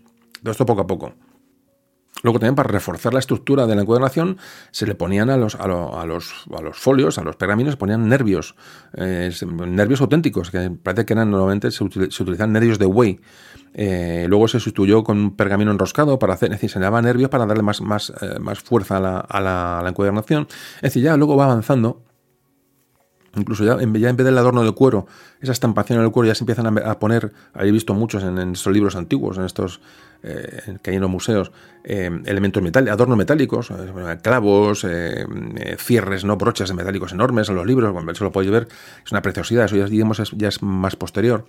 Pero ya digo, el revestimiento alterno, normalmente cuando vemos un libro, un códice, es, es madera forrada con piel, con piel evidentemente de animal. Entonces, digamos, los libros a lo largo ya de la Edad Media, los más ricos, los libros más de más valor, eh, se les ponía eh, estas encuadernación de, cuero con orfebrería, es decir, con, con, metales, y los más baratos, pues eran simplemente pues, los que se ponía la, madera con, una piel simple de, un, de, animal. Evidentemente, había en categorías de libros en, este momento. Hay que decir que cuando se termina la obra, la obra de, estos, de estos libros, estos libros van a ir, a, lo veremos, irán a, a bibliotecas. Entonces, los, libros, estos que, que, han salido por varias personas, ya llevaban en, este, en la estructura que se creaba al, al, encuadernar el libro. Estos libros en la biblioteca estaban atados con cadenas a, unos pupitres para que no se los llevara nadie. Entonces, el libro de consulta, entonces ya en, esta, en este acabado de estos libros ya se le ponía a veces unos broches, los libros ya salían preparados para que fueran, digamos, eh, sujetos en, en los pupitres donde iban a, donde iban a ir en las, en las bibliotecas, sobre todo en las, en las universidades. Fijaros lo que, lo que un libro suponía entonces. Claro, esto hace que si un libro va a estar expuesto, un libro ya va a ser un, síntoma también de riqueza, ¿no? Eh, tener un libro, tener un códice, era, pues, pues imagino que puede ser aquello, un, libro escrito a mano, pues claro, ya se le da una riqueza por fuera, ya se le meten pedrerías, le ponen esmaltes, oro, es decir, el oro en la encuadernación fue muy utilizado. Decía, han sido muchas veces el orgullo de la biblioteca son los libros encuadernados con oro, ¿no? De, fijaos lo, que, lo que lleva un poco, ya vamos avanzando, ¿no? en el uso del libro y en el significado del libro. Bueno, pues con esto hemos acabado un poco el tema de monasterios. Podemos haber hablado mucho más, pero fíjate, ya llevamos aquí mucho tiempo hablando y, hay que hablar todavía de muchas cosas, pero para que veáis, veáis la, importancia de, este tema y lo bonito que es. Bueno, pues ya hemos, ya hemos acabado un poco la entrada de los, monasterios y ahora vamos a ir digamos, a la, en la Edad Media. ¿Qué ocurre en la Edad Media? ¿Cómo va a ir avanzando la, bueno, la, escritura de la Edad Media? Para ya luego conectar eh, cuando acaba la Edad Media nos metemos en el, en el, Renacimiento y ya hablaremos de la imprenta, que es un poco el tema bueno, al que queremos llegar hoy, ¿no?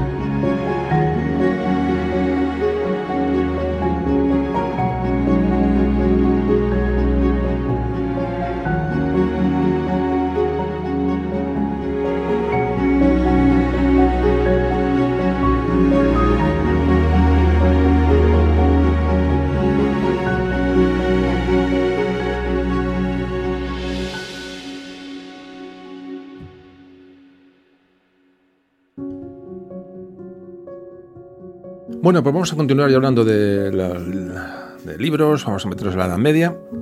Estamos llegando casi a la mitad del audio, calculo, un poquito menos.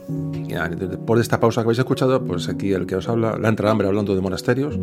Y me he ido a la nevera y me he tomado unas tostaditas con un poquito de paté estupendo, una cervecita sin alcohol.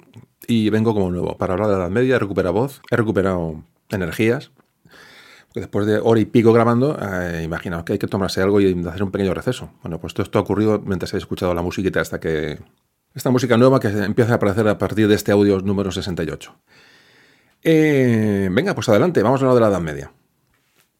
Vosotros tenéis pues hacer esto, ¿no? llega una pausa, aparece la música y cortáis y os vais a la nevera o hacéis lo que tenéis que hacer. Es que esto, el audio, que el audio sea largo no tiene nada que ver para que se puedan eh, pues ya digo, por eso pongo las pausas. A veces por, nos vale para eso. Empieza la musiquita y uno corta, minuto, eh, yo que llamo, un hora y 25. Bueno, pues una hora y 25, hora y media, corto y mañana sigo, luego sigo.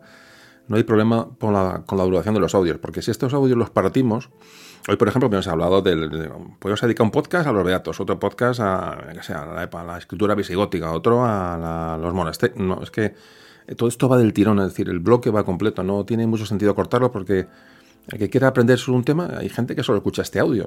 Hay gente que no es seguidora del podcast, que me muere un tambor, bueno, pues no le, no le gusta, ¿vale? Entonces, pero hay un audio que le interesa porque está, lo, quiere conocer en el tema, el que sea, ¿no? Entonces, darlo, eh, darlo todo completo, pues facilita un poco el tener todo condensado y que tenga un sentido cada audio, un poco, en fin. Bueno, pues vamos a la Edad Media. Vamos a dejarnos de rollos, vamos a, vamos a dejar el paté ya en el pasado y vamos a hablar de, de lo que nos ocupa.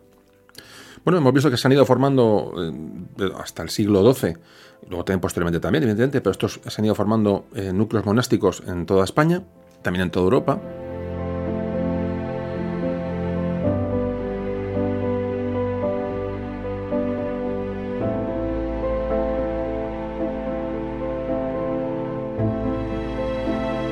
Bueno, pues durante estos inicios de la, de la Edad Media aparece una, bueno, una, vamos a llamarle burguesía en España realmente no se puede llamar burguesía, pero bueno, ya sabemos estos comerciantes, un poco estos, que estas clases sociales intermedias, ¿no? Que empiezan a, florecer, eh, normalmente digo artesanos, comerciantes. Empieza ya hay un contraste entre esta, esta, bueno, esta Europa rural que ha habido hasta, hasta entonces, aparecen ya pequeñas ciudades, focos de cultura, que es muy importante a la hora de la difusión de los libros.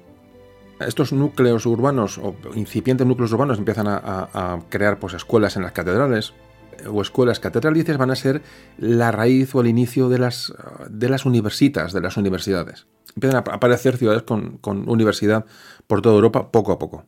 Y aquí ya es cuando empieza a salir del, del, entorno propiamente religioso la cultura. Es decir, empieza ya a interesar digamos, a, la, sociedad laica, eh, fuera del recinto de la iglesia, pues todo el movimiento cultural. Entonces aquí cuando el copista, que antes hemos hablado que estaba en el monasterio, bueno, todas las, bueno, todas las profesiones monásticas relacionadas con el libro empiezan a salir fuera de, las, fuera de los monasterios. Es decir, en las ciudades o en los pueblos empiezan a crearse estos, eh, bueno, estos artistas estos, y gremios de artistas, por ejemplo, pues, pergamineros, eh, copistas, iluminadores, es decir, ya empieza a haber eh, personas de la sociedad civil, digamos, pues, de alguna manera, que empiezan a ganarse la vida con estas profesiones. Y ya estos copistas profesionales, que poco a poco van, van creciendo, ya ofrecen su trabajo bueno, a quien se lo pida. A, bueno, a señores, a instituciones. La propia iglesia encargaba trabajos a estos, a estos trabajadores laicos la cultura empieza a expandirse. Y, empieza a llegar a cada vez a más gente. ¿Qué ocurre? Bueno, porque en, una, en, una, en un aula de una escuela, de las pocas escuelas que había, pues llegaba el maestro con un libro, evidentemente un códice, un libro escrito a mano, fijaos que hay lujo, eh, que, lo que tenía en las manos, y entonces eh, leía y los alumnos se limitaban a escuchar. Es decir, los alumnos que no, sabían leer, es decir, la lectura estaba al alcance de muy pocos. Es decir, tener un maestro que supiera leer era un lujo. No, no tú leer, sino tener un maestro que te leyera un códice.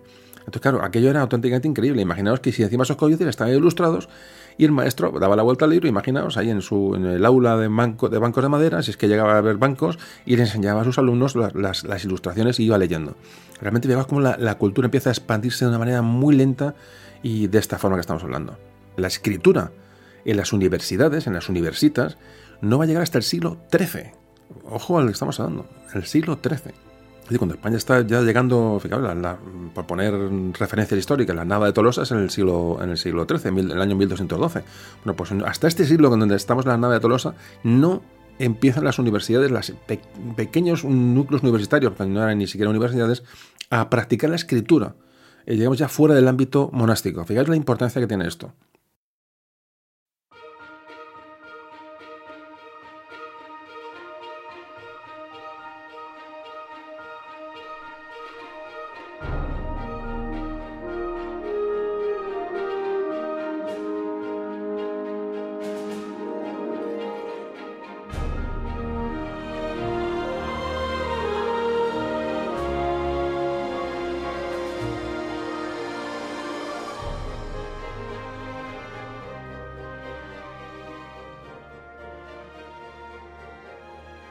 La copia de libros empieza a proliferar. Es decir, ya, ya empieza, a haber más libros, aunque eran de una lentitud increíble, ¿no? Copiar un libro, imaginaos, y luego iluminarlo, porque, porque además se copiaban exactamente del, que llegaba. Es decir, había una, norma eh, eh, muy estricta en cuanto a la copia de libros, ser unas copias exactas cuando hablamos de universidades, claro, hay que pensar que, que pues, a lo mejor pues, un caserón con, cuatro frailes enseñando y gente que va allí, bueno, de clases, clases pudientes o gente con, bueno, con bastante inquietud, incluso también eh, eh, eh, personal de la iglesia, a aprender lo que el maestro les enseñaba. Cuando había una biblioteca este, muy corta, me imagino, 40, 50, 60 libros, y iban leyéndolos unos, unos, a otros, empezaban a aprender a escribir, empezaban algunos a aprender incluso a leer, claro lo que estamos hablando. Estos eran las universidades primeras. Pero fijaos lo bonito que es esta historia para y ver hasta dónde, hasta dónde hemos llegado. Bueno, pues evidentemente hay una gran demanda de libros, es decir, por eso los copistas eh, eh, salen de los monasterios y es una profesión que empieza a ser eh, común. Copistas, repito, los encuadernadores, etcétera. ¿Qué ocurre? Que ya se empiezan a especializar en las copias, es decir, un copista bueno, incluso ya hasta memorizaba una parte de un libro que tenía que copiar, entonces lo que hacía era dividir estos libros, os lo que era, llegaba un códice y a la hora de copiarlo se dividía el trabajo entre varios, entre varios copistas, mm, digamos en cuadernillos, digamos, ¿no? En cuadernos. Vale, pues estos cuadernos se llaman pecias, pecias o cuadernos. Entonces, un copista se le encargaba la copia de una, sola pecia. De, pues tenía, pues imagina, pues tenía 40 eh, páginas de un códice, a ese copista se le daban que copiara esa, esa pecia, ese grupo, ese grupo de páginas.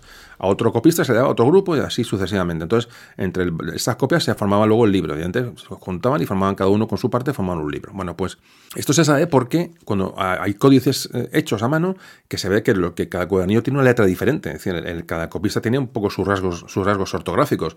Bueno, pues esto se ve que tenía un libro tenía 15 o 20 eh, pecias diferentes, o sea, 15 o 20 copistas que han intervenido en la copia del libro. Este es el sistema con el, por que se empieza a copiar y de alguna manera se avanza un poco en rapidez porque si un copista copia siempre las mismas 30 mm, páginas, evidentemente las tiene ya memorizadas, sabe los espacios, sabe... Entonces es más rápido que copiar el libro completo una, una sola persona. Bueno, pues este, este sistema empieza a aparecer. Yo digo, sistema de pecias, eh, que unidas todas formaban el códice o el libro completo. Aquí ya también se produce ya, cuando empieza la, rapidez, o se busca la rapidez en la escritura, empieza ya a aparecer el papel, es decir, ya se empieza a sustituir el pergamino por el papel. Es decir, es más rápida la escritura en papel. El papel pesa menos, el papel es mucho más, eh, bueno, más comercial. Y entonces aquí empieza a aparecer la utilización del papel para hacer formatos mucho más manejables y además más fáciles de escribir. Más fijaos, el proceso del, del pergamino Además, acarreaba mucho trabajo, había que, había que, además, a veces se sacrificaban animales por conseguir eh, las pieles, es decir, no era, eh, vamos es que no, era, eh, no era tan fácil conseguir un pergamino. Por eso la aparición del papel, mm, digamos, es, paralela a este sistema, digamos, de trabajo de, los, de los cuadernillos o pecias. ¿Qué facilita este sistema de cuadernillos o pecias también? Pues que los, se, se podían alquilar por partes, es decir, tú eras estudiante de, por ejemplo, un estudiante de una universidad, pues podía alquilar eh, pues, dos pecias de un, de códice. Como se leía, pues eh, pedía otras pecias diferentes, o sea, no, no, circulaba el libro completo, era menos pesado, era más manejable y además había menos riesgo de que se perdiera o que alguien se lo llevara.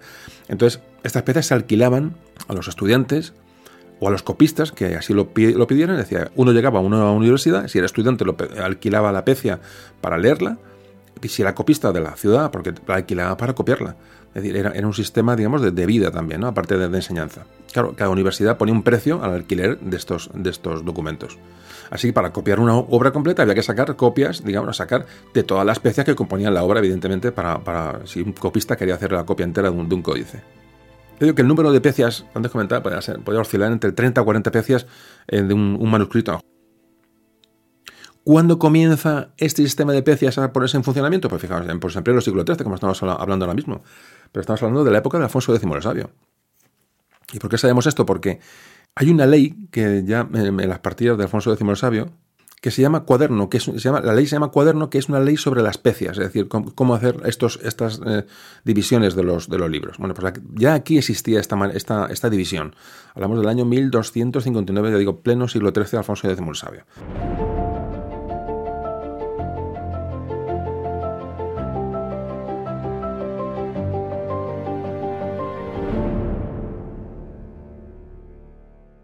Las personas encargadas de, custodiar esta especie, del, alquiler de estos cuadernillos, ya empiezan, aparte que ya empieza a ser un negocio para las universidades, ya empiezan también a vender libros completos.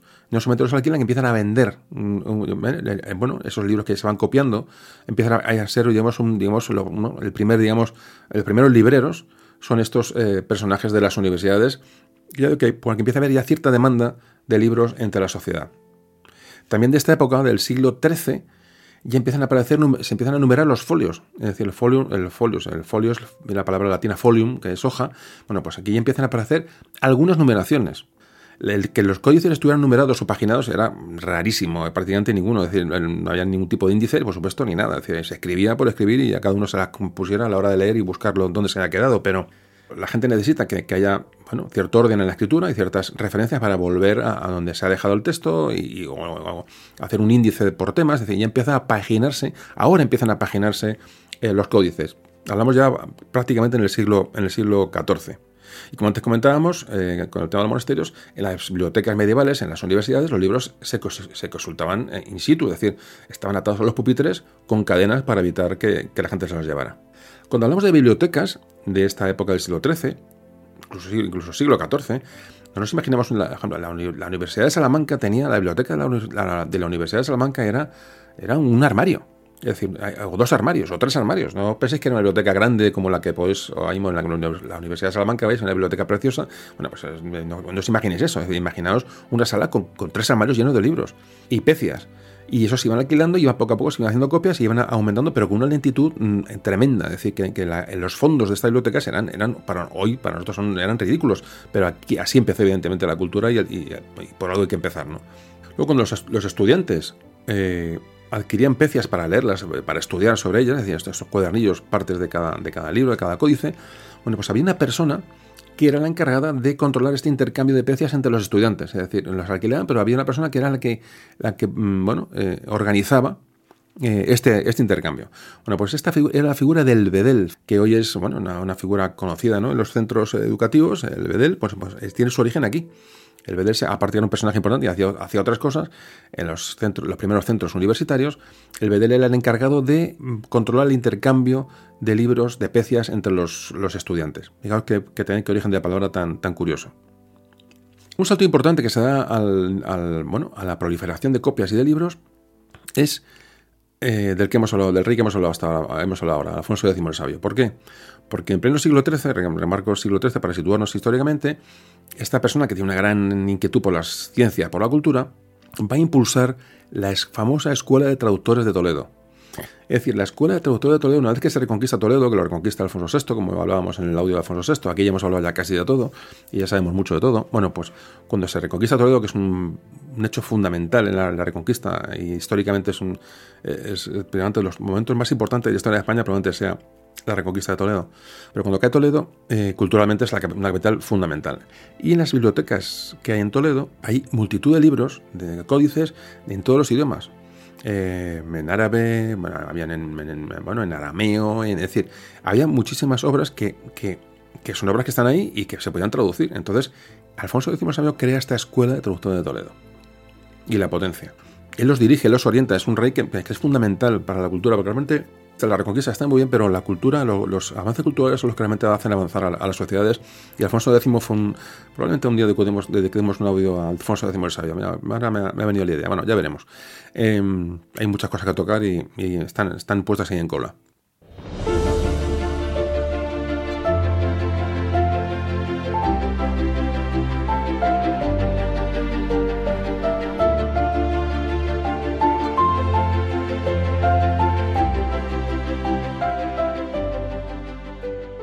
Pero hay muchos idiomas eh, que se encuentran en las, bibliotecas de Toledo que hay, que traducir y hay que, mm, hay traducirlos, sobre todo ya, no se traducen al latín, se traducen al romance, es decir, a lo que va a ser el castellano.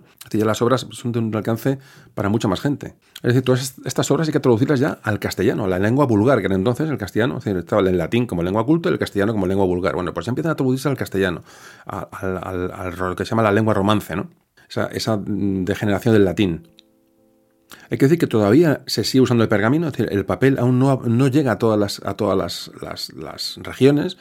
Hasta el siglo XIV se sigue utilizando el pergamino con, mucha frecuencia, pero ya el, el, papel evidentemente se impone, se impone por, por peso, por, por, bueno, ya empieza a ser más, menos costoso la, menos costosa la, fabricación y evidentemente es mucho más, mucho más, eh, es mucho más práctico ¿no? el papel evidentemente que el, que el, pergamino. Y aquí, cuando ya se empieza a usar el papel, aparece el oficio del trapero hemos dicho antes que antes el, que el papel se eh, fabricaba con trapos de, lino y cáñamo. Entonces, había gente que se dedicaba a, recoger trapos y a fabricar trapos y a utilizar trapos que no eran de uso para llevarlos a los, molinos donde eran seleccionados según el color para luego dar un color o no al papel. Entonces, eh, aquí aparece el trapero, el, oficio, el oficio de trapero. De dónde salen todas las cosas. No hay que olvidar que España fue el primer país europeo que utiliza el papel porque lo aprende de los, de los árabes.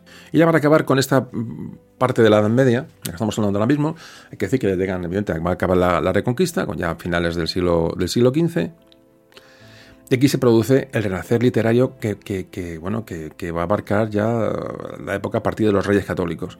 Es decir, ya Isabel, Isabel de Castilla es una amante de los libros, sus predecesores también, es decir, hay una gran cultura literaria o valor, valoración de los libros en sí, ¿no? Por, ya de los reyes y de la, de la nobleza por todos, esos, todos los libros, eh, todos los códices, ¿no? libros escritos a mano que, tenía Isabel de Castilla están en la biblioteca del Escorial.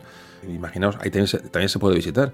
Y hay tantos sitios que visitar y tantas cosas que conocer que, en fin, que no teníamos tiempo. Si nos pusiéramos ahora mismo a visitar en España todo lo que de interés cultural histórico, no teníamos tiempo, es imposible. Pero fijaos lo que tenemos ya en nuestro propio territorio para, para divertirnos y para, y para saber y para, para disfrutar de la historia. ¿no? Bueno, ya para finalizar el tema de la, de la Edad Media, hablamos de Castilla, bueno, en Aragón las universidades no fueron tan importantes como en Castilla, las primeras, pero tuvo una importantísima producción de libros antiguos, porque claro, Aragón está muy cerca de la frontera francesa, importante, y luego tiene sus puertos en el, Mediterráneo, con lo cual esto potencia evidentemente el tráfico, el tráfico de libros. Pero bueno, es un poco el resumen que hemos hecho. Ya hemos visto la Edad Media, ya vamos a entrar en el siglo XV, es decir, ya nos vamos de cabeza hacia el, hacia el Renacimiento y hacia, bueno, hacia lo que va a ser la, el, gran salto, que, es, nos va a llevar a, la, invención de la imprenta, que es realmente la auténtica, la auténtica revolución. Bueno, pues hacemos otra pequeña pausita y nos vamos ya nos vamos al siglo XV y vamos, vamos a ir avanzando. Que esta, ya digo que esta es una es un tema apasionante.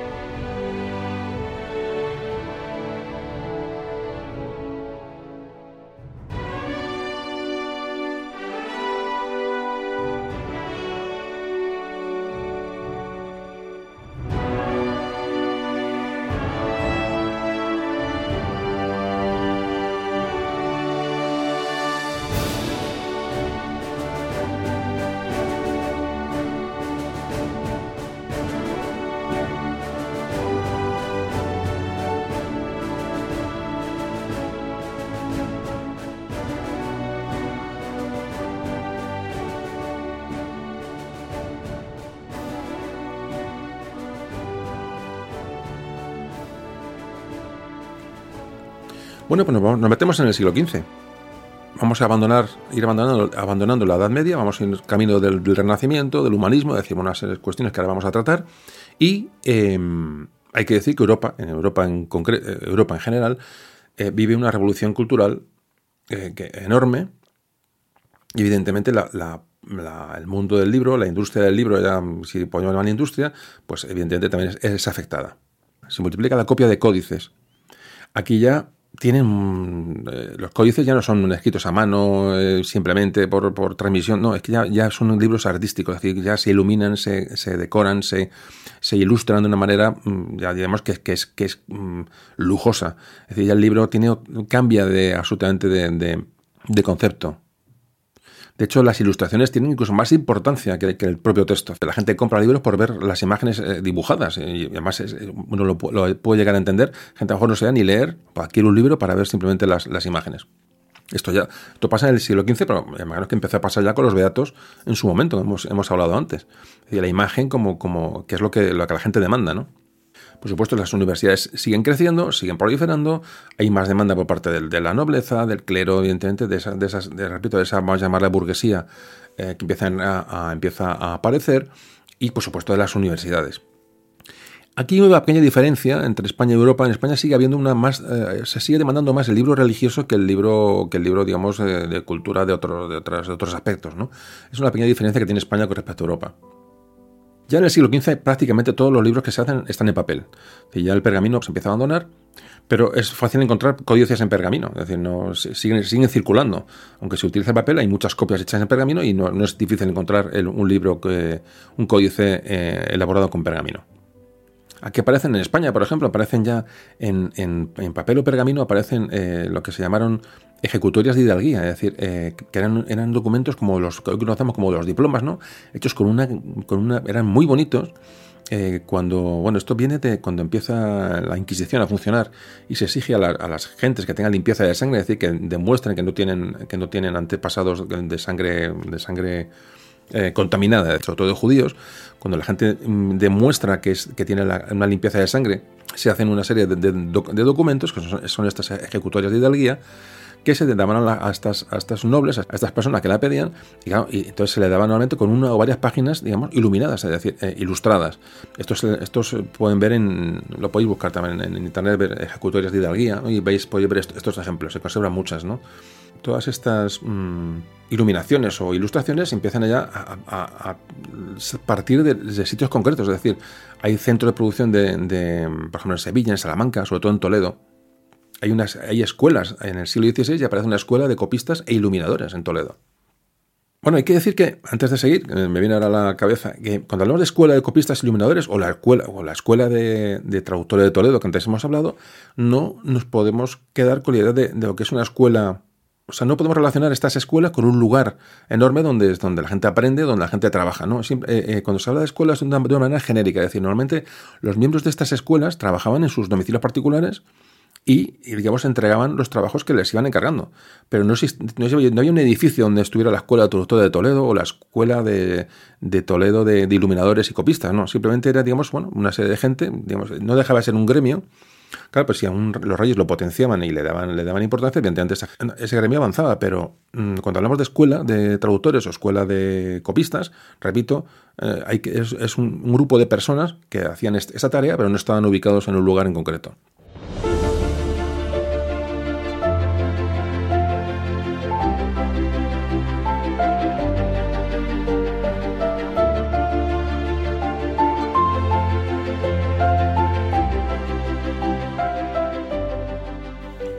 Bueno, pues vamos a hablar de los primeros pasos de la imprenta. Desde el siglo XI hasta el siglo XIII aproximadamente, bueno, la, anotación escrita eh, permitió, a, mano evidentemente, permitió el uso y la mejora de los, bueno, de los contratos comerciales, se anotaban esas transacciones comerciales, eh, se hacían contabilidades, se produjo bueno, el desarrollo de una correspondencia eh, empresarial, siempre la economía tirando, como veis, de la historia y de las necesidades del hombre. Y ya empezaban a esas tradiciones orales, ¿no? De, los pueblos, ¿no? De, todos los países, que pasaban de padres a hijos, esas tradiciones orales em, empezaban a, quedar reflejadas en textos. también se empezaban a adaptar las tradiciones literarias o obras literarias de la antigüedad, empezaban ya a escribirse en las lenguas, eh, digamos, de cada, de cada país. Empiezan a avanzar los textos hacia, para llegar a, más, a cada vez a más público. Porque de momento hay que pensar que hasta en este momento los, escritos solo eran accesibles a unos grupos pues, bastante restringidos estas formas de escribir a veces que estaban dirigidas a una serie de personas concretas y, tenían su propio vocabulario, tenían un propio lenguaje, y hasta su propia forma de escribir. Cuando se, desarrollaban estas copias para ciertas personas, es decir, había un modelo de, escritura concreto para personas concretas. Y esto se ve claramente cuando en las bibliotecas antiguas, cuando ahora se analizan, se ven que evidentemente los libros tienen todos una misma forma de, desarrollarse. Es decir, que encima eran, casi, no, debe decir que suelen escritos eh, eh, Em, a medida, pero sí que tienen incluso ciertos estilos para, para llegar a, esas pequeñas eh, capas de, la sociedad que, llega, que llegaban a los, a los libros. Había el obstáculo este, es decir, había que crear un lenguaje más claro, un lenguaje más universal eh, que, demandaba la sociedad ya. Así que cuando, cuando llega el, humanismo entre los siglos XIV y XV aproximadamente, buscan una referencia común ¿no? para, para, bueno, para representar los textos, que entonces bueno, se fijan mucho en lo que es en la, antigüedad clásica. Esto es una, bueno, un, denominador común de, los humanistas. Este nuevo humanismo que se va a iniciar en Italia, en Florencia sobre todo, en, el, papado, y se va a extender rápidamente eh, por Europa. Porque este humanismo eh, que surge con el, con el Renacimiento va a ser la etapa clave que va a dar eh, la transición entre la Edad Media y la Edad Moderna. Lo que va a caracterizar a los humanistas, y damos una pequeña descripción de este, de este movimiento, porque creo que es importante, porque es donde se va a desarrollar la imprenta y se va a desarrollar el, Renacimiento y toda esta época que estamos hablando, a los humanistas les caracterizaba el hecho de que ya ubicaban al hombre como centro de interés del mundo, el centro de interés de atención pasaba a ser el, hombre. Es decir, rompen con la idea de que todo debía girar alrededor de Dios. Esa es la clave eh, del humanismo bueno, ellos se identificaban con, las culturas clásicas, con los griegos y romanos, que en su momento también habían hecho lo mismo, es decir, volver los ojos hacia el hombre, abandonando un poco la, visión divina del, del, mundo. Los humanistas dejan de asumir que la naturaleza es una expresión de la grandeza de Dios y la convierten en un objeto de estudio el humanista va a mirar la naturaleza con, una mente abierta. Es decir, el hombre ya no, va a tener su destino escrito por una fuerza superior, sino que bueno, es dueño de sus actos. Esto va a hacer que las sociedades busquen cambios. Es decir, las ideas humanistas van a, van a suponer un, enorme cambio. los humanistas, por ejemplo, enaltecen, por ejemplo, sobre todo, que es importante para lo que vamos a ver ahora de la, de la expresión escrita, enaltecen mucho el valor de las palabras, los discursos, el diálogo, la argumentación. Esto es clave para los humanistas y, va a encontrarse, evidentemente, con, la, con, la, con, los textos como un aliado enorme para difundir sus, ideas. Van a dar mucha importancia a los valores humanos, van a dar importancia a la, libertad, van a dar importancia a la, solidaridad entre los hombres. Es decir, el humanismo también es una, es una forma de ética. Este humanismo, que es un, bueno, que es un concepto muy extenso y complicado para tratarlo yo aquí, pero da unos pequeños, unas pequeñas pinceladas, fue de la mano con el Renacimiento y va a ser la inspiración de la Ilustración posteriormente, ya, en el siglo XVIII, y luego la, Revolución Francesa. Sin ir más lejos, en España el humanismo es el precedente eh, justamente inmediato al siglo de oro español.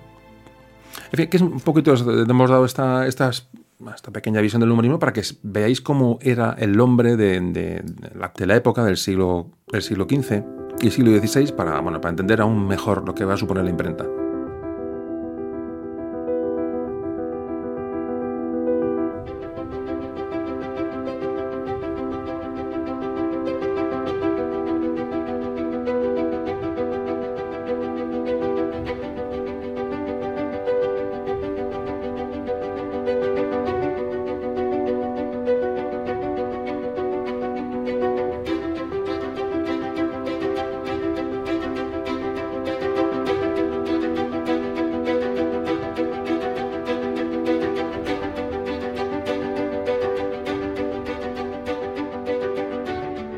Estas, gentes de, que están saliendo de la Edad Media estaban acostumbrados a los pocos que sabían leer, todos leían eh, en voz alta. Y como muchos lo murmuraban, es decir, no, no por lo que cuentan las crónicas, cuando alguien leía un texto realmente tenía que leer en voz alta, como mucho lo murmuraba para no meter mucho ruido, pero realmente la gente no leía para sí. Una cosa muy curiosa, es decir, no había, no había una educación ni una, ni una costumbre de lectura, porque primero eran muy pocos los que sabían leer y había muy poco material para leer, con lo cual la costumbre era un poco leer en, voz alta para que el de al lado también lo escuchara, si no se leer. Había esta costumbre, es una costumbre muy, curiosa. Y cuesta hoy hacernos idea, ¿no? Que la gente, todo el mundo leyera, los pocos que leían, leyeran siempre en voz alta, estuvieran donde estuvieran los manuscritos de esta época, eh, previa a la imprenta, pues estaban hechos para, digamos, reflejar las, tradiciones orales, o bueno, que es el caso de la Biblia, pero el resto de libros estaban pensados para plasmar en un texto, digamos, la, tradición oral. Es decir, no se buscaba que luego tuviera una, manera de leerlo o tuviera una, perfección de puntuación para que fueran leídos. Simplemente se limitaban a pasar en el papel mm, ideas, pensamientos de tradiciones orales. Entonces ya empiezan a aparecer poco a poco eh, puntuaciones, empiezan a aparecer divisiones de párrafos, empiezan a aparecer, es decir, para facilitar a la persona que va a leer el, texto, aún no, digo, lleva la imprenta, pero ya empiezan eh, con este humanismo a dar importancia al texto como método de transmisión de conocimiento. Es decir, no solamente un texto escrito sin ningún tipo de, de orden ni un tipo de, puntuación, pero hasta entonces era muy difícil leer un texto de estos porque no, tenía, no tenía eh, pausas, no tenía párrafos. Es decir, pero ya empieza a darse importancia a esto. Repito, durante este, todo este tiempo la escritura es meramente una, eh, un medio de fijar la palabra, la palabra hablada. O sea, en las universidades lo que se prepara es a la gente para, para orar y a los sacerdotes para dar sus, eh, sus, sus responsos. Es decir, para nada están hechos los textos para leerlos. Se da mucho más importancia a la palabra oral que a la palabra escrita. Otro tema importante. Entonces esto empieza a cambiar con el humanismo. Esa es la clave de un poco de, cómo se va a buscar la imprenta y cómo se va a buscar el expandir la cultura escrita de una manera mucho más rápida.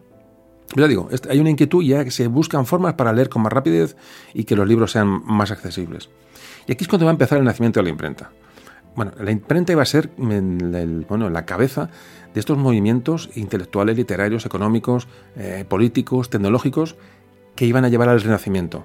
Es decir, la imprenta lleva al Renacimiento. Las ideas humanistas llevan al Renacimiento o llevan a la imprenta. Vamos a ponerlo en el orden que queramos. A principios del siglo XV se produce en Alemania un despegue económico importante, se empiezan a explotar minas de plata y entonces se potencia la industria metalúrgica, que es la que va a provocar, ya digo, la aparición de la imprenta. Había que aprovechar que el papel se estaba introduciendo en Europa como antes hemos hablado, a través de España y también llega antes a Italia. Justo el papel aparece en este momento del resurgimiento de, la cultura, o podemos verlo de otra forma, es decir, el resurgimiento de la cultura está buscando nuevas, eh, nuevas tecnologías para, fomentar el, conocimiento, entonces eh, encuentran el papel y se potencia el papel. Yo creo que es esta segunda visión la que es más, más certera, es decir, la, cultura tiene tanta necesidad de expandirse que busca, busca medios para hacerlo, es decir, el papel, se va a inventar la imprenta, es decir, como veis, eh, hay necesidad de expandir la cultura de expandir estas ideas humanistas que están eh, creciendo por toda Europa. Hay que decir que ya en el siglo XIV, después del paso por España, eh, ya se había, bueno, se había perfeccionado mucho la fabricación de papel en Francia, ya había llegado a Alemania a finales del siglo XIV. Quiere decir que el elemento papel ya lo tenemos ahí.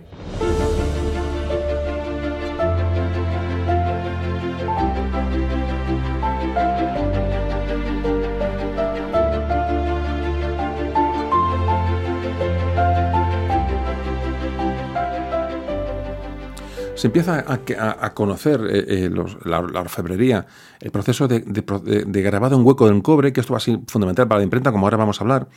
Eh, es decir, hay, un hay, unos movimientos que van todos paralelos que van a conducir, digo, a la fabricación de este, de este, de este elemento tan importante que va a ser la imprenta. Hasta entonces era muy común, bueno, las, eh, las reproducciones de, de, silografía, que eran planchas de madera simplemente que daban un golpe a un papel, bueno, ahora, lo veremos lo que es. Y bueno, circulaban muchas, eh, muchas imágenes entre, bueno, entre la gente, de, es decir, pero una impresión absolutamente rudimentaria, pero que indicaba la necesidad de la gente de, que, esto, de que esto estallara de una vez.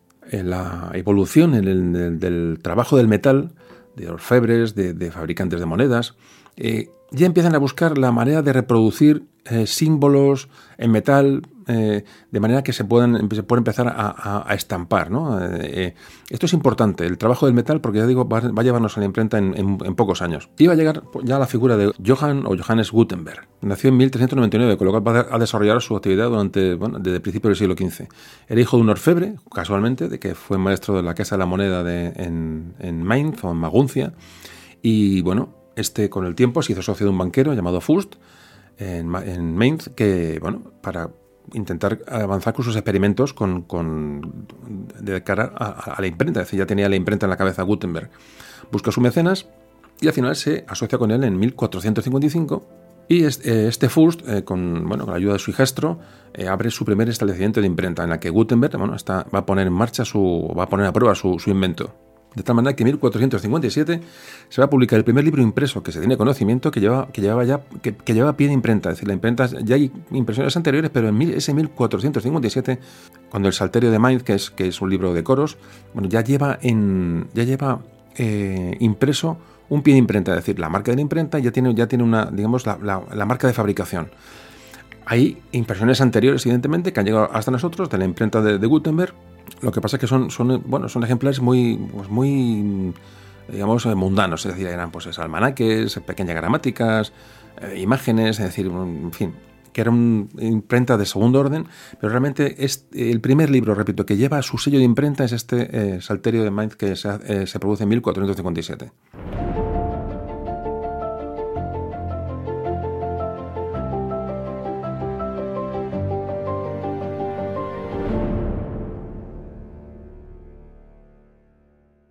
Pero por supuesto, además de, bueno, de estos, mm, estas tiradas de poco prestigio, eh, hay, bueno, hay obras que son las que realmente se recuerdan en imprenta de Gutenberg, de, esta, de esta época, que tiene una perfección increíble, como es la famosa Biblia de 42 líneas de, de Gutenberg, que, que, luego se convirtió en una Biblia de, de, 36 líneas, que son las obras famosas de las, realmente por las que se conoce la imprenta de Gutenberg, y son los primeros libros que realmente tienen ya una calidad contrastada y que han pasado a la historia.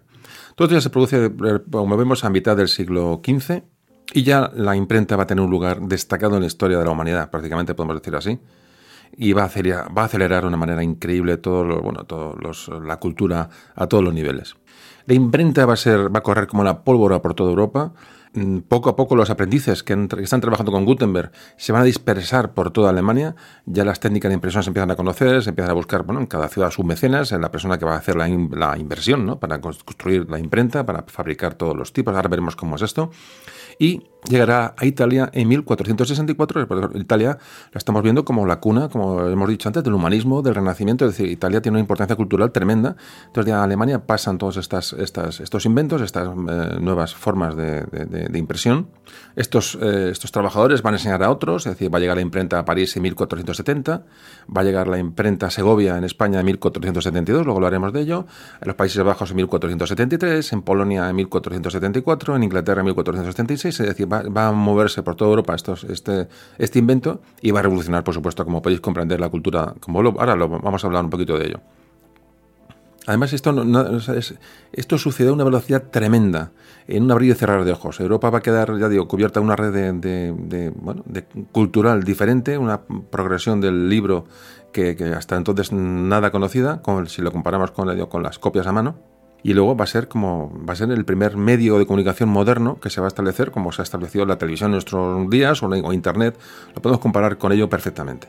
Bueno pues ahora vamos a vamos a entrar en una eh, vamos a analizar muy brevemente el proceso que es, previo a la imprenta es decir la, impresión silográfica que es la silografía que es un paso previo para llegar a la imprenta porque durante el siglo XV, hasta que se, hasta que se inventa la imprenta, la impresión, aparte de la copia a mano, que ya hemos hablado de ella, hay otro tipo de impresión, que era muy antiguo, que era la, la silografía, que era una, ahora lo vamos a explicar, como, como estamos diciendo, y vamos a comprender mejor esto. Y vamos a ver esto porque realmente eh, mm, la diferencia entre la silografía y la imprenta es la, es la clave, es decir, los tipos móviles. Pero para que nos explique qué es la silografía, paso previo a la imprenta, tenemos a Cristina que nos va a explicar en un momentito, eh, muy brevemente, las técnicas silográficas.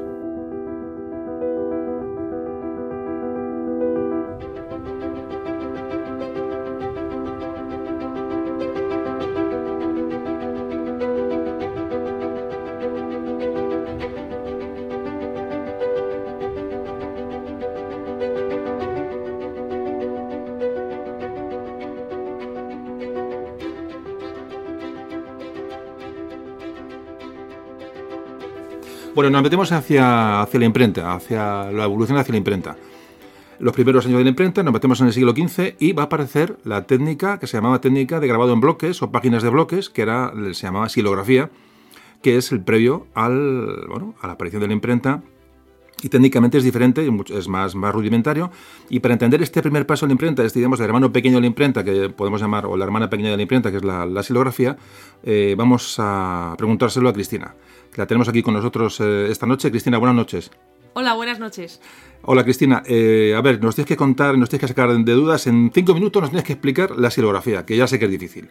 Entonces, la primera pregunta, bueno, la pregunta clave y básica, ¿qué es la silografía? La silografía es el arte de grabar tanto textos como imágenes en relieve para después poder imprimir multitud de, ejemplares. ¿Y, desde cuándo se conoce esta, esta técnica? Bueno, pues la, la, silografía fue descubierta en China, al igual que la fabricación del papel. La impresión más antigua que se conoce de China y que se asemeja a un libro data de 868 después de Cristo. ¿Del 868 después de Cristo? Sí. O sea, ahí ya había técnicas ya de, de impresión. Sí, aunque se sabe con certeza que el método fue utilizado anteriormente, ya que en Japón, que mm, siempre heredaba de China todos los métodos de la técnica para confecciones de libros, pues ya se producía impresión en madera en el siglo VIII. O sea que en el siglo VIII ya había técnicas bueno, que, se, asemejaban a la, futura imprenta y sobre todo provienen de Asia, por lo que me estás contando. Sí, parece que la, la silografía, al menos en Occidente, es el primer sistema inventado para ya reproducir imágenes por impresión. Sí, imprimir sistemáticamente, aunque solo sea de copia, de copia en copia, evidentemente. Bueno, ¿y cómo se preparan estas maderas? ¿Cuál es el proceso de fabricación de estos bloques eh, silográficos? Bueno, pues la fabricación de las páginas sueltas era, era muy laboriosa. Eh, sobre todo usaban madera de cerezo, peral y manzano, ya que son maderas duras, pero se tallan con facilidad. Y también por las características que tienen, hacen que cuando se tallan, las aristas quedan muy limpias. Claro que si la, arista de la letra no queda limpia, sale emborronada a la, hora de, poner, de, impregnar el papel. Eso es. Entonces dices que se usaban maderas de frutales ¿Y qué otros, qué otros sabores? Me imagino que en, España frutales en la zona interior no habría muchos frutales. No, claro, o sea, esas son las ideales. Pero también se usaban, por ejemplo, haya, castaño, sauce... Ah, o sea, sí, o sea, maderas de, más propias de la, de la península. Si, si, quisiera hacer en Europa, eh, bueno, en cualquier bosque encontramos una madera, pero sobre todo lo que he dicho, la madera tiene que ser dura y que sea fácilmente manejable. Sí, efectivamente, utilizando herramientas como, como los buriles, gubias o formones. Sí. El artista silográfico lo que va haciendo es va rebajando la superficie que no se va a imprimir, es decir, los, los blancos de, la hoja. O sea, lo que se ve en blanco en el papel, que, es, que leemos, es la parte que se, que, se trabaja el, el, el, silografista o silógrafo, como se llame, ¿no? Eso es, entonces lo que va haciendo es dejar la superficie perfectamente pulida, las líneas, las masas y los perfiles, para que luego, cuando reciban la tinta, puedan reproducir la imagen o el texto Mm, a la perfección. Claro, o sea que si, no es tan lisa la, parte que va a imprimir, evidentemente la letra no, no, va a salir bien, va a salir, va a salir borrosa. O sea, muy importante el proceso de pulido, ¿no? Por lo que estás contando. Eso es.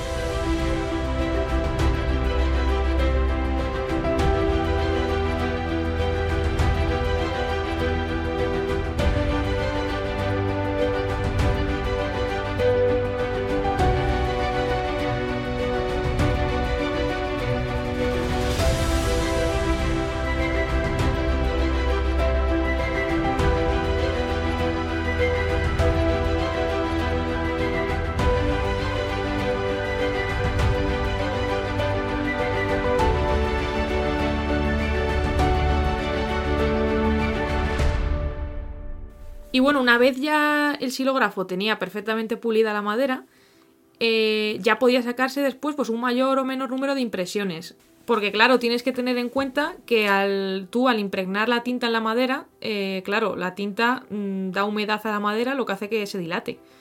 También qué pasaba a la hora de imprimirlo, los golpes de impresión pues también desgastan la madera. Y claro, como la madera no es regular, ya que claro, está sacado de un árbol y no es homogénea, pues puede tener nudos. ¿Qué pasa? Que a la hora de hacer las impresiones, pues ahí mm, había trozos del bloque de madera que se desgastaban. Claro, es que estamos hablando de, un material muy, muy imperfecto, es decir, estamos hablando de casi jugártela, se te puede partir la madera, cualquier Eso cosa. Eso es, lo que ya provocaba pues tener que volver a repetir el, bloque entero. Todo el bloque entero, claro, estamos hablando de una, labor de, chinos, nunca mejor dicho, ¿no? Porque esto nace en China, ¿no? Eh, qué gracioso soy. vale, entonces ya tenemos la madera preparada, y ahora, bueno, y ahora viene el proceso ¿no? de entintar la, el bloque, el bloque silográfico. Sí, lo que se hacía es eh, cubrir ya esta, este bloque de madera eh, de tinta por medio de unos tampones de cuero que se llenaban de esta tinta. Entonces lo que se hacía es se cubría el bloque de madera con, con una hoja de papel y se presionaba ya uniformemente el dorso del papel. De esta forma ya quedaba transportado eh, ya sea el dibujo o el texto de las letras sobre, sobre, el papel. Bueno, y hay que decir que, que los impresos casi siempre se hacían con, con, caracteres góticos. Tanto la silografía como la imprenta lo que hacían era eh, imitar los trazos de, usados por los copistas. O sea, entonces lo que quiere decir, y es, así, es que mmm, la escritura de calidad, la que la gente demandaba, era la escritura a mano. Entonces lo que esta, esta, lo que invitaban, lo que querían es imitar la escritura a mano, realmente. ¿no? Es, curioso esto. O sea, la imprenta como la, la silografía van a imitar la, la, la, escritura de los, la escritura de los amanuenses, ¿no? los de los monasterios. Sí, al final lo que se busca es reproducir un mayor número de ejemplares, pero manteniendo la, el estilo, digamos. El estilo de los, de, los, de, los, de los escribas a mano, ¿no? Eso es. Bueno, y también comentar que se usaban muchísimas abreviaturas, ya que estaban muy de moda en el siglo XV. Esto hacía que un libro silográfico pues, no fuera fácilmente comprensible por cualquiera. Claro, es que esto era, era la, la, escritura, la lectura era, era para élites, eso está claro. Hmm. A modo de resumen, eh, la silografía permitía imprimir un gran número de, ya sea de imágenes o de texto, sobre tela o papel, a partir de una única plancha. La silografía alcanzó mucha difusión por lo poco costoso de los materiales y por la facilidad de la ejecución, que a pesar de que era muy laboriosa, pues merecía la pena el resultado. Sí, claro, pero imagínate un, maestro silógrafo que te, te, un bloque de, un bloque de texto se lo está trabajando, no sé lo que tardaría en hacer un, una, una imagen, tardaría muchísimas horas o días o semanas en hacer un bloque, porque luego se rompa a lo mejor a, a la, claro, a la este, este es el inconveniente precisamente que tenía la silografía, que las planchas eh, no dejaban de ser madera grabada. Entonces, además de requerir, como decías, mucho tiempo para su talla, se deterioraban rápidamente. Claro, era un riesgo hacer trabajar para que luego se partiera a, a, claro. la, a, la, diez, a la décima impresión. Y en el momento que se desgastaba algún trozo, también incluso cambiaba parte del contenido, que a veces ocurría, había que repetir el molde completo, lo que llevaba mucho trabajo. No, claro, es que si se rompía una esquinita, de la tabla o un ya que el molde, el molde quedaba, quedaba inválido. Era, claro, era... había que repetirlo desde el principio. Madre mía, que es una tarea increíble, qué, qué trabajo. Bueno, también quería añadir que qué pasaba con la fundación de las primeras universidades surgió una gran demanda de libros y este momento ya exige pues una adquisición más rápida y más barata de libros. Ya la gente de la época empieza a querer copias exactas y, y en mayor mm, medida, sí, en mayor claro, cantidad. Se, se, busca una máquina que esto lo, lo, lo agilice, ¿no? Que sí, agilice más... la cultura y que sea accesible en más cantidad y más rapidez, ¿no? Sí. Claro, por eso nos dirigimos a la imprenta de cabeza. Pues nada, Cristina, muchas gracias y te esperamos en la siguiente ocasión. Nada, a ti.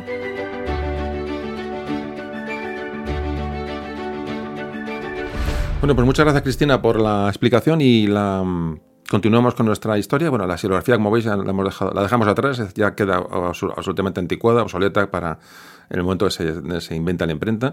Hay que decir que estos tipos, eh, este tipo de libros eh, silográficos eran, eran costosos de, hacer, es decir, era muy raro el, libro que tenía más de 50 páginas. Eh, Holanda fue sobre todo el país donde más silografía se, se produjo, estos libros de silografía eh, son de principios del siglo XV, más o menos, cuando tiene más, más fuerza esta, este tipo de impresión. En España, por desgracia, no ha llegado hasta nosotros ningún libro hecho en este, con este sistema. Hay noticias de que había grabados del, de, principios, de primero del siglo XV, eh, tal, pero, pero no han quedado rastro de este, tema, de este sistema de impresión, la verdad que es una pena. Pero sí que hay referencia de que allá había talleres estilográficos, por ejemplo en Sevilla. En Sevilla se llamaba la impresión en madera, ¿no? se llamaban estos, eh, impresión en bloques sí que ah, se consta que en Sevilla había eh, esta pequeña industria a finales del siglo XV. Bueno, pues pasamos a la imprenta. Vamos a ver la diferencia entre la silografía y los tipos móviles de la imprenta y vamos a intentar explicar la imprenta eh, eh, con palabras, que es bastante, complicado. Este invento que revolucionó la cultura en Europa, este instrumento que el humanismo iba a utilizar para desarrollarse, hay que decir que la imprenta ya, los primeros intentos de imprenta ya se probaron en, el extremo oriente, pasa que nunca llegó este, esta idea a Europa, al contrario que el papel, que se llegó por mediante los árabes, este sistema de impresión que no era tan perfeccionado como el de Gutenberg, pero ya estas ideas ya estaban en, Asia hacía tiempo, pero el perfeccionamiento de la máquina va a llegar, como hemos dicho antes, a manos de, de Gutenberg. Pues para comprender el funcionamiento de la imprenta de Gutenberg, nos va a ayudar Javier.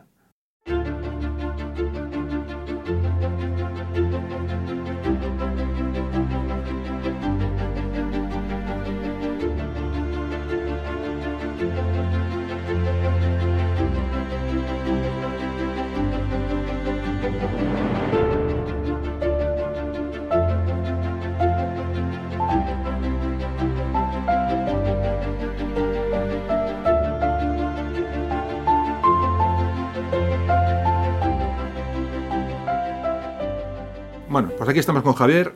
Javier tiene la dificilísima. Javier, buenas noches, lo primero. Buenas noches, ¿qué tal? Eh, lo, tienes la dificilísima misión de explicar a las personas que están escuchando este podcast, este audio, al que está pues conduciendo, al que está llevando a los niños al cole, al que está haciendo footing, o al que está en, su- en la cama tumbado antes de dormir, a ver cómo le explicas sin imágenes cómo funciona una imprenta, la imprenta de Gutenberg. Es complicado. ¿Qué nos puedes contar? Sí, vamos a, vamos a intentar que quede claro. En primer lugar, lo que se fabrica es el, tipo móvil.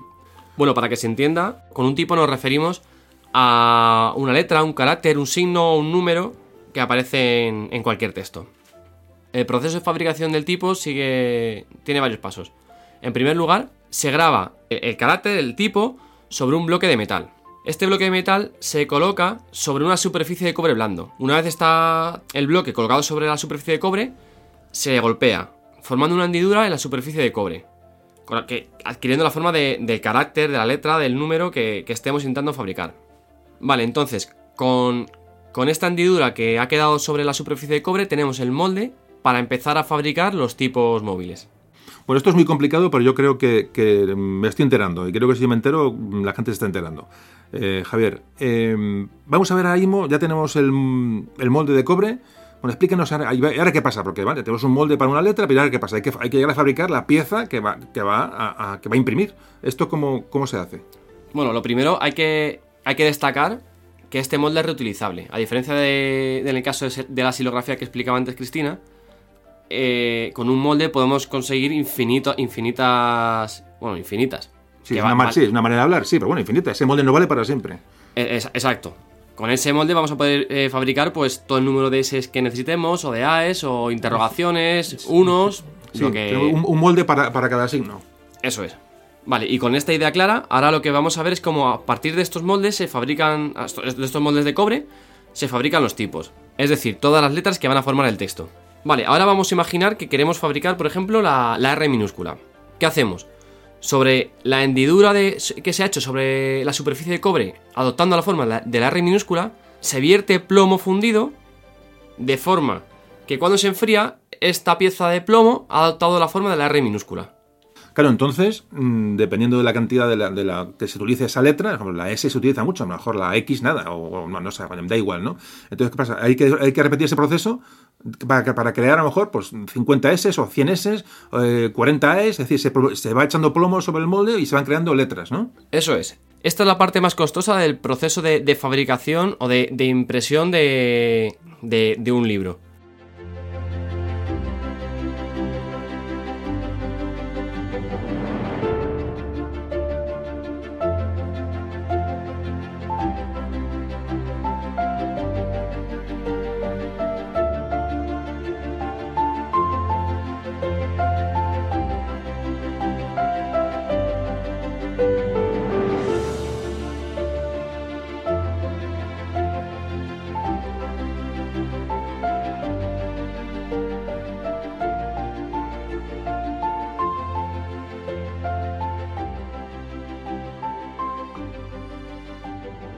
Bueno, pues ya tenemos, como has contado, he explicado creo que bastante bien y muy claramente, ya tenemos los tipos, es decir, las letras, los signos. Tenemos letras de una manera que no es correcto, pero bueno, para que la gente nos entienda, un poquito hablando de letras, de signos, de números, es decir, lo que llamamos tipos, ¿no? Tenemos un montón de tipos, un montón de S, un montón de cuatros, un montón de puntos, es decir, y eso ya se han fundido, o sea, se han, se han- con el molde de cobre, se han conseguido con el plomo, que me parece increíble, y eso se, y ahora, qué pasa con eso? Ya tenemos las letras y ahora cómo, cómo se compone el texto.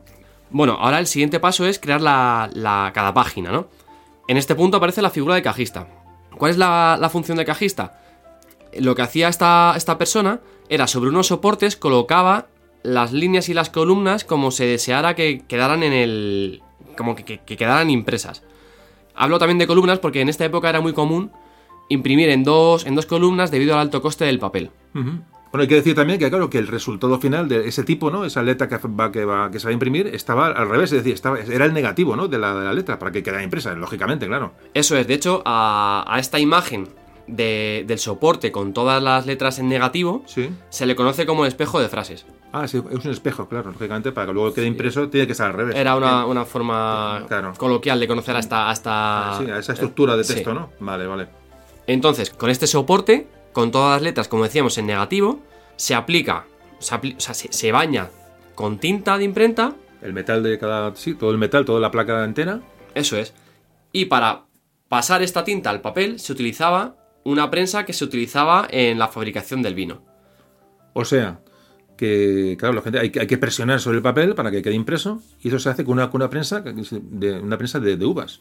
Eso es. Y tras pasar el papel por esta, por esta prensa, lo que se podía ver era el texto, tal cual lo podemos leer ahora, con algunos huecos que se dejaban para ilustraciones o adornos, como por ejemplo la primera letra de una página Sí, que suele una- con un- adorno. una- un dibujito, tal. Es claro, o sea, que el cajista lo que hacía era componer, componer y dejar ya los huecos, dejar todo preparado para que quedara, para que luego se acabara de, de rellenar con lo que, con lo que se quisiera. Hay Eso que es. decir muy importante que antes comentaba, y no sé quién de los dos, que, que estamos hablando que la imprenta está imitando, curiosamente imita la, la escritura a mano. Es curioso, porque realmente o sea, se quiere em, como que da más prestigio, da más, da más valor, imitan, como es increíble la verdad esto, porque, porque es, es muy curioso. Con lo cual siempre se respetaba los huecos para hacer dibujos, eh, todos los, los márgenes, es decir, el- para simular una, una- una escritura a mano, que no deja de ser bastante, bastante curioso. De hecho, el objetivo de Gutenberg era precisamente ese, conseguir ejemplares que no tuvieran ninguna diferencia con- respecto a un, a un Sí, ejemplar sí, escrito a mano. Que no se pudieran distinguir. Eso es. Qué curioso, qué curioso. Bueno, entonces ya tenemos la, eh, los, los tipos en, las, en, las, en las- los soportes y lo que hablamos ahora es- se prensa, se imagino que el prensado es un proceso sencillo, ¿no? De bajar la, bajar la prensa, ¿no? Que, que algún tornillo llevaría o que lleva... Eso es, el sistema, pues como, como decía, es el mismo sistema que las, las prensas de vino. Tiene un tornillo, un tornillo de, de ciertas dimensiones, Sí, grande, un tornillo de madera grande, ¿no? Que se, sí. claro que tenía, que se, se iba apretando con una manivela que giraba una persona.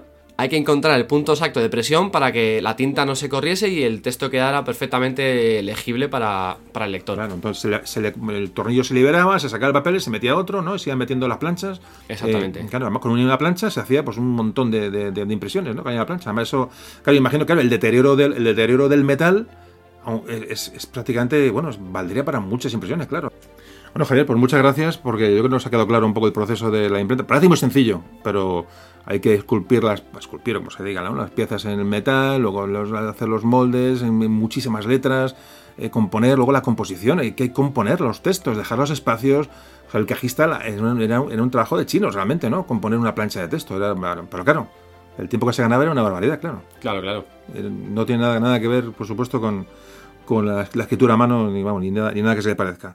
Pues nada, bueno, pues hemos, hemos visto la composición de, bueno, el funcionamiento de una imprenta básica de, la imprenta de Gutenberg. Evidentemente esto luego evolucionó, como es lógico, pero creo que nos hemos quedado claro, nos ha quedado claro un poco el, el concepto de- del funcionamiento de esta, de esta máquina que revolucionó la, la cultura en el, en el mundo, sin duda. Bueno, Javier, pues muchas gracias. Y ya digo, para el siguiente programa ya te buscamos un tema un poquito más sencillo, ¿vale?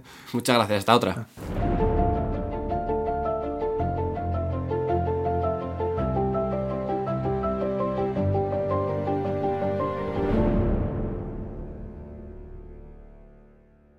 Bueno, pues ya hemos visto la imprenta, el funcionamiento de la imprenta. Eh, vamos a ver si. Bueno, tenéis muchas eh, vídeos y te- hay, bueno, eh, imágenes, esquemas de eh, funcionamiento de la imprenta que podéis acudir a ellos, pero yo creo que ha quedado bastante bien explicado.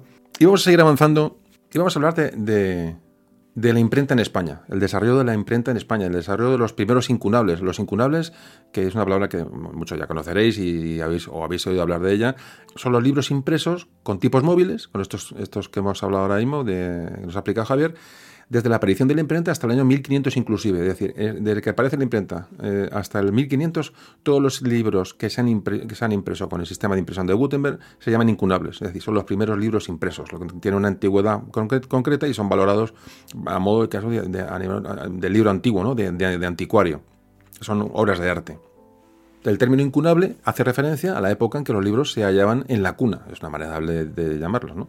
Eh, entonces hace, hace referencia como que son los primeros libros, es la infancia de los libros, ¿no? Que se fabrican a través de la imprenta. Entonces, repito, son los libros reconocidos, impresos, entre la fecha de, invención de, invención de la imprenta, que es 1453, hasta 1500. Estos 47 años, todos los libros que, se han, eh, que han salido de las imprentas eh, europeas se llaman incunables. Estos libros incunables proceden de aproximadamente unas 1.200 imprentas en Europa eh, que se instalan en, en 260 ciudades europeas. Se estima que ha habido un lanzamiento aproximado de unas 35.000 obras diferentes que se consideran incunables.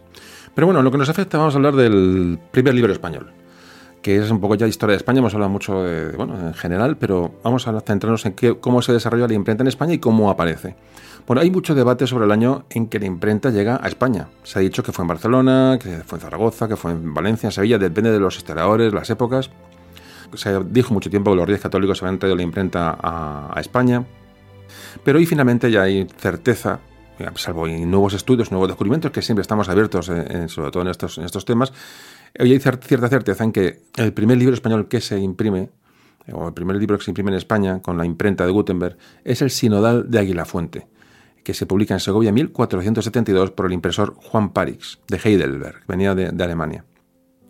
Esta obra, el Sinodal de Águila Fuente, es un volumen de 48 hojas, no indica dónde está impreso, no indica el nombre del impresor, es decir, no se estilaba poner el sello de, ese afán comercial, ¿no? De poner tu sello, tu nombre y tu empresa. Entonces, este, esto se descubre en la, Catedral de Segovia. Allí andaba entre legajos y un investigador lo descubre. El sinodal, eh, bueno, un sinodal, digamos, contiene las, las bueno, todas las normas o constituciones aprobadas en un sínodo de obispos celebrado en la, iglesia de Aguila Fuente eh, en los primeros mm, días del mes de junio de 1472. Fue perseguido por el obispo Juan Arias Dávila.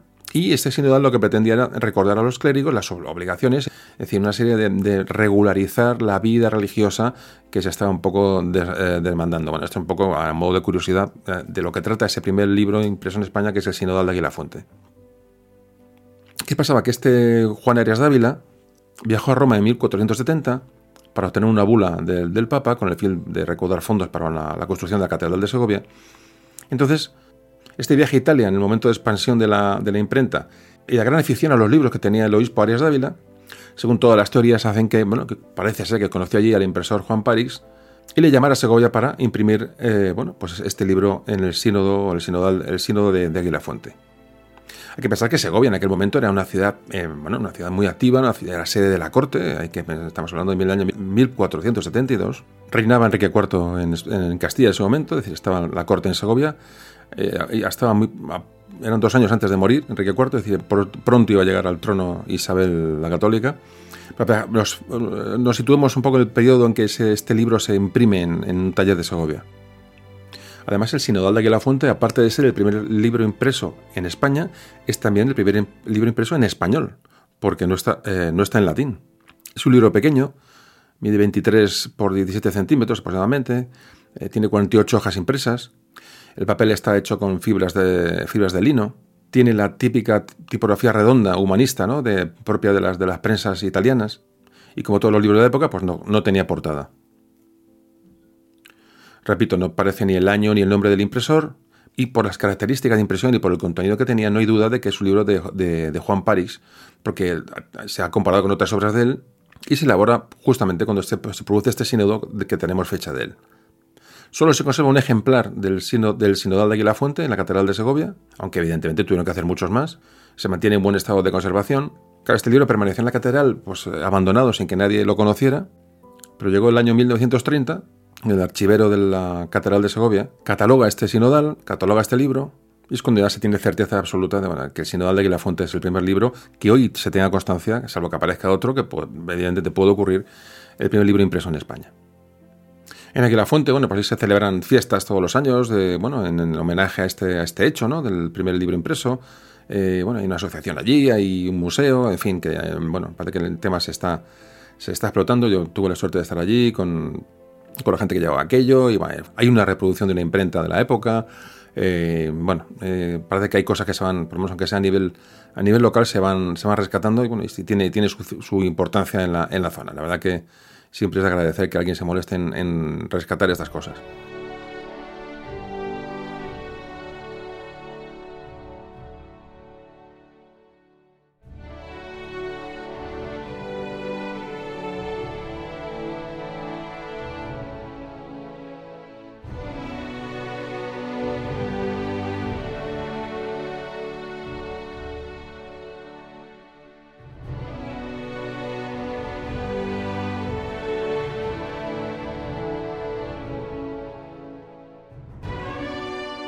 Entonces, una vez que bueno, hay cierta certeza en que esto ocurre en Segovia, bueno, pues la imprenta se empieza a expandir por España. Eh, Barcelona y Zaragoza en 1475, Sevilla y, Sevilla y Tortosa en 1477, Lérida en 1479, Mallorca en 1480, Valladolid y Salamanca en 1481. Fue en Salamanca donde más libros se imprimieron en estos años de inicio de la imprenta, un total de 150 títulos eh, y mil en toda España. O sea, el Salamanca se lleva la palma, evidentemente, por esa condición de, ciudad con universidad. Aún así, estas cifras que se dan en España son muy pequeñas comparándolas con, con Alemania, con Francia o Italia. Fijaos que en España se publican mil títulos durante todos estos años de, bueno, de, explosión de la imprenta y solo en la ciudad de Venecia se publican cuatro mil.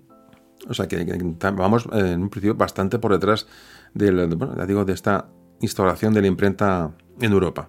Hay que tener en cuenta que España tiene una posición geográfica aislada. Eh, la península está fuera de los, bueno, de los, de los circuitos de comerciales y de comunicaciones. Hay que pensar que estábamos, aún no había llegado el final de la Reconquista, se estaba, aún no se había tomado Granada cuando aparece la imprenta en, Segovia. Aquí llegan con, más, llegan con más tardanza las ideas renacentistas desde Italia. Es decir, que al final España a nivel de imprenta está, se sitúa por detrás de Italia, de Alemania, de Francia y de Holanda en la expansión de, este, de este invento, cuando España realmente va a ser una potencia en este momento de importancia. Es decir, que llega un poquito con retraso con respecto a los, demás, países europeos eh, de importancia. Hemos hablado de estas ciudades de España que donde la imprenta se, instaura, pero hay que hablar de otros lugares con las primeras imprentas en España, para que no quede eh, sin decir. En Guadalajara, que parece que era un taller de judíos. En la Puebla de Montalbán, en Toledo, también una imprenta de judíos. En Tortosa, en Lérida. En Toledo, por supuesto, en el monasterio de San Pedro Mártir. Eh, en Valladolid, en Nuestra Señora del Prado. En, hemos dicho de Salamanca. En Zamora, en Burgos. En Huete, en la provincia de Cuenca. En Murcia, en Tarragona, en Palma de Mallorca también hay. En Valdemosa. En Níjar, en la provincia de Teruel. En Níjar, en Teruel y en Coria, en Cáceres, también hay, imprentas, muchas de ellas regentadas por judíos. También es importante este dato. Pero repito, estamos, este podcast se está grabando en marzo de, mil, de del 2019 y hay muchas dudas y, bueno, y, elementos que pueden estar sujetos a nuevos descubrimientos, a nuevas investigaciones. Entonces, eso que quede claro porque a lo mejor cuando escuchéis este audio, eh, bueno, ha habido un descubrimiento sobre la imprenta posterior que puede ocurrir, evidentemente. Las características comunes a todas las imprentas en España son estas de manera general. Los tipógrafos, es decir, los que montan los, textos, son extranjeros en su mayoría. Los fabricantes, de los que traen la imprenta en España son extranjeros, fundamentalmente italianos o alemanes, sobre todo alemanes. Vienen a través de Italia, la, eh, que es la cuna del humanismo y el renacimiento, como nos cansamos de repetir. Todas las imprentas tienen, digamos, eh, como, a nivel común que participa la Iglesia en, bueno, en la financiación o en, bueno, en, la expansión de estas imprentas, porque normalmente se utilizan para libros litúrgicos. También los reyes influirán en el establecimiento de alguna de estas imprentas. También influye el establecimiento, como, como no, de las primeras universidades, por supuesto. Y otra característica fundamental es que los, impresores no están fijos normalmente en una ciudad, se van, se van moviendo, eh, montando imprentas bueno, donde, donde, se les, eh, donde se les reclama y buscando siempre el negocio. Y además las imprentas están muy concentradas en ciudades. La mayoría de imprentas están en Barcelona, en Burgos, en Salamanca, en Sevilla, en Toledo, en Valencia, en Valladolid, en Zaragoza y muy poquito más por el resto. Es decir, la producción de libros es en principio, cuando la imprenta, llega a, España, es eh, digo, una producción escasa y con obras muy locales.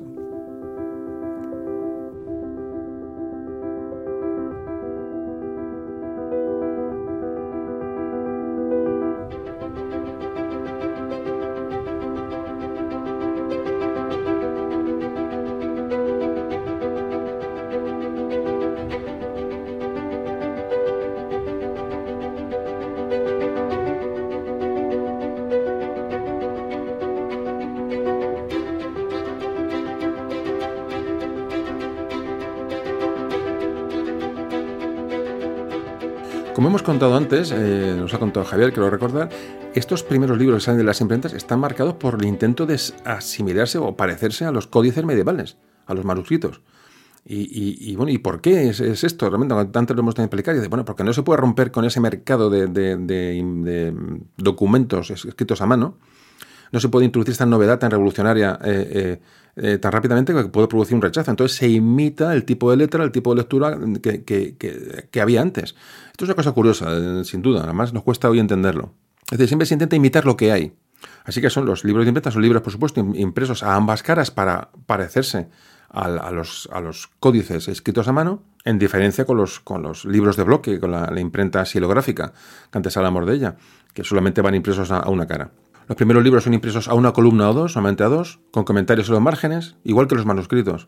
La letra inicial de los párrafos o de las páginas eh, eh, em, se dejaba en blanco para luego o bien grabarla o bien eh, dibujarla. Todos estos incunables primeros, esos primeros libros impresos, todos, todos carecen de portada. Los datos para intentar identificarlos hay que buscarlos pues, en el propio texto, en el propio, la propia eh, mm, estructura del, libro, a ver si las, hay buscar pistas. Muchos vienen sin imprenta de origen y sin autor de origen. Y muchos ya se empiezan, poco a poco se empiezan a encontrar el título y el autor eh, aparece en el principio del texto, es decir, forma parte, digamos, de, la, de esas primeras dedicatorias que empiezan a aparecer en los que empiezan a aparecer en los primeros libros. Es decir, cuesta encontrar en los incunables eh, referencias al autor y a la, y a la eh, imprenta de origen, sobre todo porque no, lo vamos a buscar en las primeras páginas o en las últimas, pero muchas veces viene esta información en los primeros párrafos del texto, si es que viene.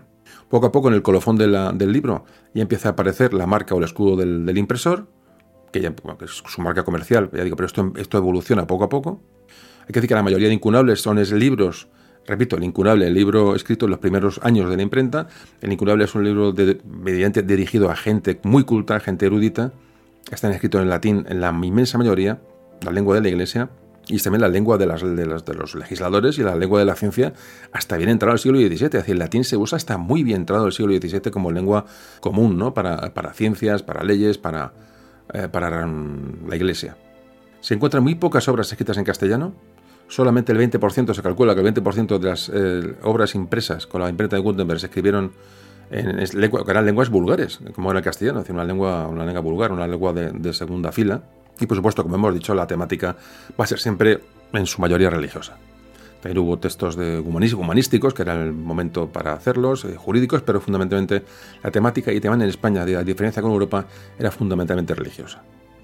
Bueno, pues hemos aplicado la imprenta en España, un poco la evolución, ya estamos entrando en la última etapa del, audio, y vamos a hablar qué ocurre, esto ha ocurrido durante el siglo XV, la invención de la imprenta, y bueno, ¿qué pasa en el siglo XVI?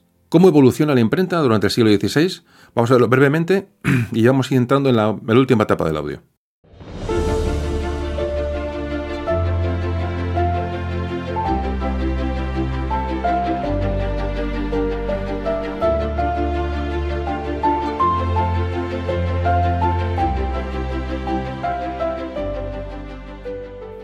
Bueno, pues arranca el siglo XVI y eh, aquí se van a dar, antes hablamos de los incunables, que llegaban hasta el año 1500. Eh, bueno, pues a partir del año 1500, que entramos en el pleno siglo XVI, van a estos libros eh, impresos con la imprenta de Gutenberg, se van a llamar post-incunables. Bueno, es una manera de clasificarlos simplemente por un poco, bueno, son más tardíos, ¿no? Un poco que, nos suene el concepto. En este siglo, en XVI, España eh, bueno, eh, sigue una posición algo retrasada con respecto a los vecinos europeos en cuanto a, la, sí, a la difusión de la cultura, de la imprenta, aunque empieza a ser una potencia militar de primer orden, en España está comenzando su proceso de, ascenso eh, importancia como potencia. Recordemos que estamos empezando siglo XVI, repito, y ahí, bueno, hay pocos talleres tipográficos, pocos talleres de imprenta, si lo comparamos con Europa. Eh, fijaos que Madrid no tuvo taller de imprenta hasta el año 1556, cuando eh, Venecia ya tenía alrededor de 150 imprentas. Esto nos da, una idea un poco del, bueno, del desfase eh, del avance en cuanto a la, imprenta en, España. De hecho, muchos libros en castellano fueron publicados en otros países, como los países, en Holanda, en los Países Bajos, ¿no? que ya formaba parte del Imperio Español. Amberes, Basilea, Lyon, vieron bueno, salir muchos libros antiguos de esa época que se encuentran hoy en nuestras bibliotecas y están publicados en español. El mercado interior también era, bueno, era muy limitado, se limitaba eh, a obras religiosas, literatura fácil, de, entretenimiento, gramáticas, algunas recopilaciones, pero en sí el arranque de la imprenta en España no es demasiado potente. Luego, evidentemente, esto iría en auge cuando nos dirigimos al siglo de oro. Hay que decir que una vez que España descubre el continente americano, se instala la, primera imprenta en América, se instala en México en 1539. Salamanca y Sevilla siguen siendo los centros de producción más importantes de, la península. Salamanca, sobre todo, ciudad universitaria por excelencia. Allí se imprimen una gran parte de los libros antiguos del siglo XVI. Y además, bueno, por nombrar otras ciudades, pues tenemos a Burgos, Medina, Burgos, Medina del Campo, Valencia, Valladolid, Zaragoza, eh, Barcelona también fueron los centros también de importancia del siglo XVI.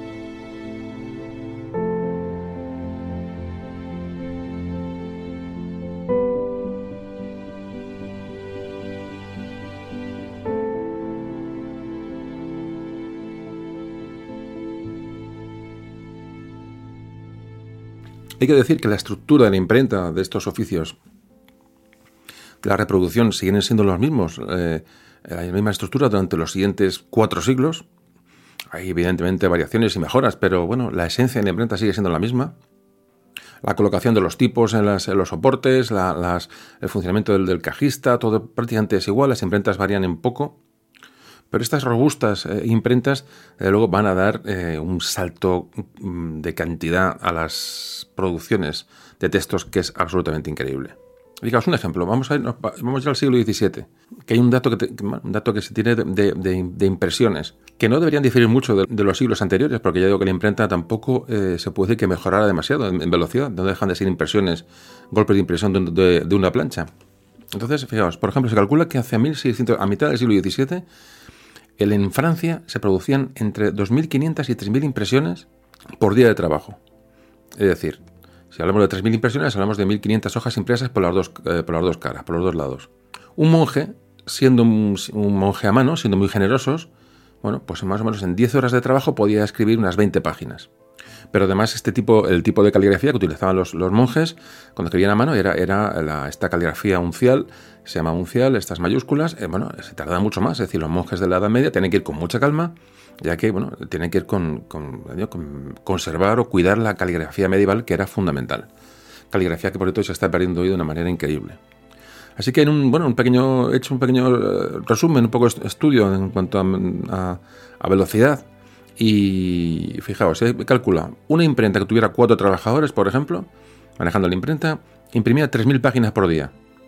Bueno, pues cuatro monjes, esos mismos cuatro trabajadores los trasladamos a, los convertimos en monjes en un monasterio, en un, en un escritorium, y hacían 80 páginas por día. Decía, vámonos, de 3.000 páginas por día a 80 páginas por día, cuatro personas, eh, siendo generosos y poniendo en la imprenta a trabajar a cuatro personas, que probablemente eh, con menos personas eh, funcionaría.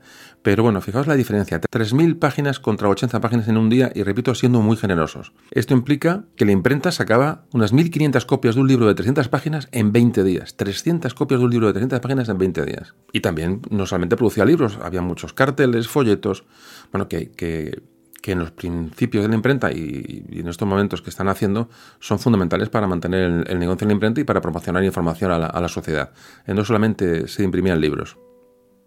Fijaos la diferencia, bueno, es que realmente es, que es, abismal, no se puede, es, absurdo casi ni, comparar eh, la escritura a mano con la imprenta o la escritura o la imprenta silográfica. No tiene ni, es que no, no hay, no hay punto de comparación, es absurdo compararlo. El, el salto es, tan grande que cambia la cultura y la humanidad da un salto hacia, hacia adelante increíble con la, con la imprenta. El libro empieza a evolucionar, evidentemente. Los primeros libros, como antes comentábamos, pretenden siempre reproducir la apariencia de los manuscritos. En un principio se conserva un poco esa, esa idea de, imitar la escritura a mano. Las letras iniciales de los párrafos siempre se resaltaban a mano, se hacían, se coloreaban, se, se iluminaban, como antes comentábamos. Es decir, que todavía se perdía mucho tiempo en acabar la elaboración de los libros pero lo que es el texto, eh, eh, bueno, la velocidad que repito es, es incomparable.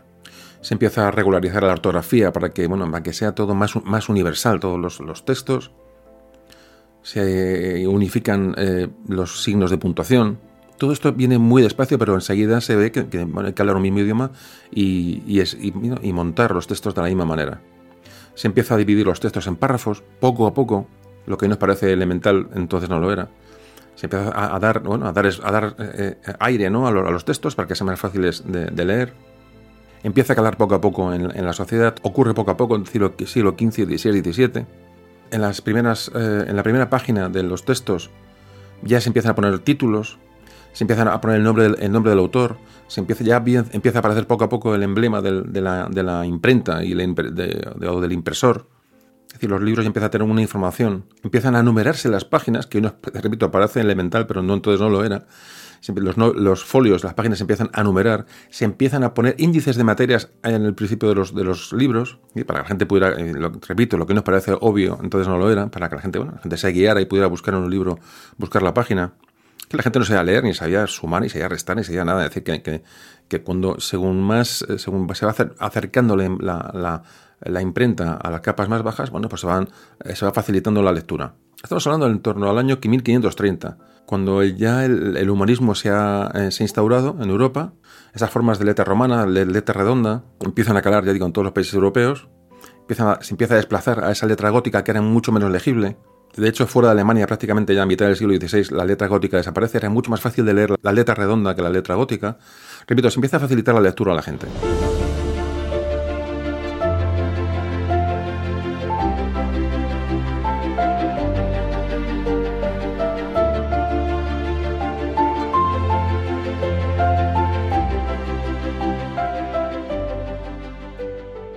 Y así nace el libro moderno. Se cambia la letra, se hace más legible, se empieza a dar, espacio, se meten índices, se meten títulos, ya aparece el nombre del editor, etcétera, etcétera. En fin, empieza a ser ya bueno, una información casi publicitaria la que se da en los libros para bueno, dar eh, señas de quién ha impreso el libro y quién lo ha escrito. Toda esta aparición de índices, de títulos, de párrafos y de, puntuación más, más sencilla hizo posible nuevas formas de lectura más rápidas, más individuales. Había más gente que podía acceder con una lectura más lenta a los libros y empezaba un poco a, bueno, a cambiar esa, esa cultura mm, oral o semioral de la gran mayoría de la población en, Europa. Así, las lecturas de los libros, los primeros libros, eh, incluso hasta el siglo XVI, eran, requerían mucho tiempo. La gente eh, leía muy lentamente. No había destreza lectora, no había destreza de, de, interpretación de lo que se estaba leyendo. De hecho, se seguía leyendo en voz alta, como para, bueno, para remarcar más y uno meter en las ideas en la cabeza al escucharse uno hablar a uno mismo sube los tamaños de letras, se hacen más grandes para que, aunque luego fueron disminuyendo con, los siglos, pero al principio la letra es más grande, ya digo, para que sea más fácil la lectura. Repito, incido en esto, lo he dicho muchas veces, pero eh, había que facilitar a la gente la lectura porque era complicada, o sea, leer era complicado. Empiezan a aparecer ya no libros de, bueno, de literatura religiosa o clásica, o bueno, libros más, eh, bueno, más o menos serios. Empieza a aparecer ya literatura más barata, cuentos tradicionales, cuentos medievales, todo acompañado siempre de grabados. A la gente le era muy fácil eh, ver el dibujo cuando acompaña el texto lo interpreta de otra forma. Lo que pasa es que esto nos han llegado hasta nuestros días, estos eh, libros más baratos que llegaban, para que llegaran, que llegaban a, bueno, a, gran parte de, buena parte de las personas y la verdad es que han llegado en muy mal estado. Es decir, había tipos, había impresiones que eran prácticamente ilegibles, es decir, eran de una calidad paupérrima. ¿no? También esto hay que decirlo comentan los cronistas, ¿no? Que como la gente leía estos libros en voz baja, o a veces la gente tenía que leerlos y, y, escucharse. Se releían, los releían constantemente para. no se enteraban de lo que estaban leyendo. Se detenían en cada frase para asimilar lo que mm, la frase quería decir para no, eh, para no perderse. Esta era la forma de lectura de, los principios de, los tiempos de la imprenta. Hablamos del siglo XVI. Es decir, había que adquirir unas series de, de aptitudes mentales que se iban, eh, bueno, se iban adquiriendo con, con, mucha, con mucha lentitud había, había que adquirir la habilidad de, conectar y asociar ¿no? Eh, con, el texto, luego tener familiaridad con el idioma, decir, la gente tenía un idioma más o menos pues, escaso, depende del autor las palabras que utilizaba, había gente que no entendía el, significado de palabras, la gente tenía que acostumbrarse a seguir el argumento de un, de un libro más o menos largo, la comprensión de nuevos conceptos que iban llegando en los libros. Es decir, fijaos lo que estamos hablando. Es, de repente uno llega, le llega un libro a una persona que lee escasamente lee con dificultad y es muy difícil que, realmente se integre el lector y libro, sobre, todo, ya digo, en estos, primeros tiempos. Como siempre digo, hay que ponerse las gafas de la época. Es imposible mismo meternos en ver un libro mm, del siglo XVI con, con la cultura de aquella gente. Es muy difícil. Pero todo esto que os estoy contando vamos, a, vamos desarrollando para, bueno, para, para, ya digo, para intentar, eh, bueno, saber que lo que, a lo que aquella gente le vino encima.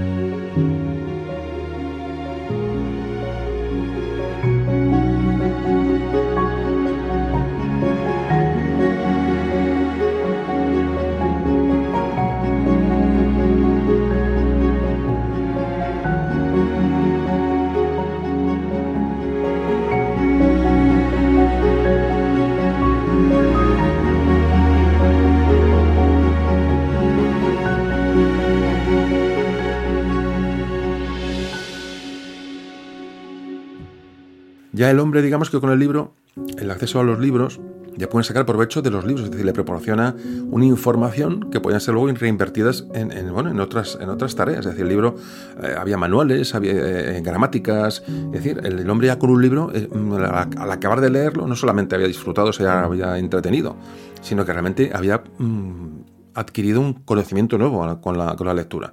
Repito, concepto que nos puede parecer absolutamente obvio, entonces no lo era ya las capas sociales más altas empiezan a presumir de, sus bibliotecas, de, colecciones de libros, empiezan a presumir de su manera de escribir, su ortografía correcta, de su acento. Es decir, el libro es una innovación cultural que es absolutamente indescriptible hoy. Repito, esa cultura oral, de transmisión oral, empieza, bueno, empieza a, no desaparecer, sino empieza a vivir, a convivir con las, las obras escritas.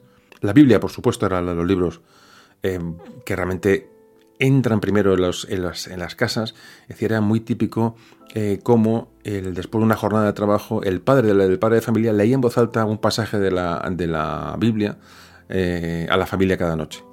Esta, esta, imagen también no la podemos perder. De hecho, la gente que tiene que arraiga su, su, eh, mm, bueno, su cultura en, las, en, las, en el lenguaje oral, en la transmisión oral, entre esta gente, digamos, se empieza a, se empieza a ver el libro como un, bueno, como un, eh, un elemento poderoso, ¿no? La palabra escrita eh, y cómo ven como que la gente que lee, la gente que, que, se cultiva, empieza a escalar socialmente. Es decir, el libro es un elemento de ascenso social simplemente por leer. Todos estos conceptos que estamos diciendo ahora mismo son los que realmente van a convertir la imprenta en, el, en la gran revolución ¿no? del siglo XV, siglo XVI.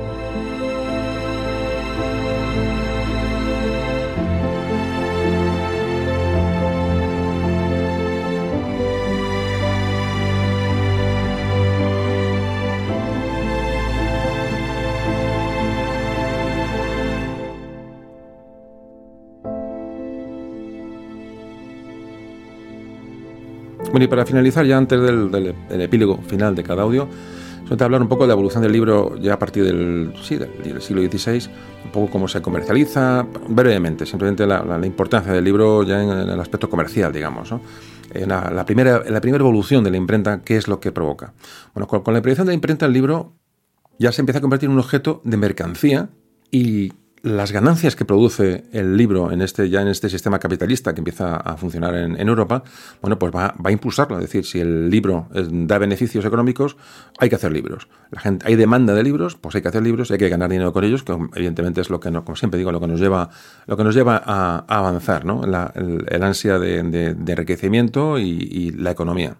Normalmente, un artículo producido en masa cuesta menos a medida que, bueno, que se hace, se hace más tirada. Es decir, hoy día tenemos ese concepto. Cuanto más fabricamos de un, de un, de un producto, eh, la, la, unidad es menos costosa. Pero aquí eh, hay, un, hay un matiz.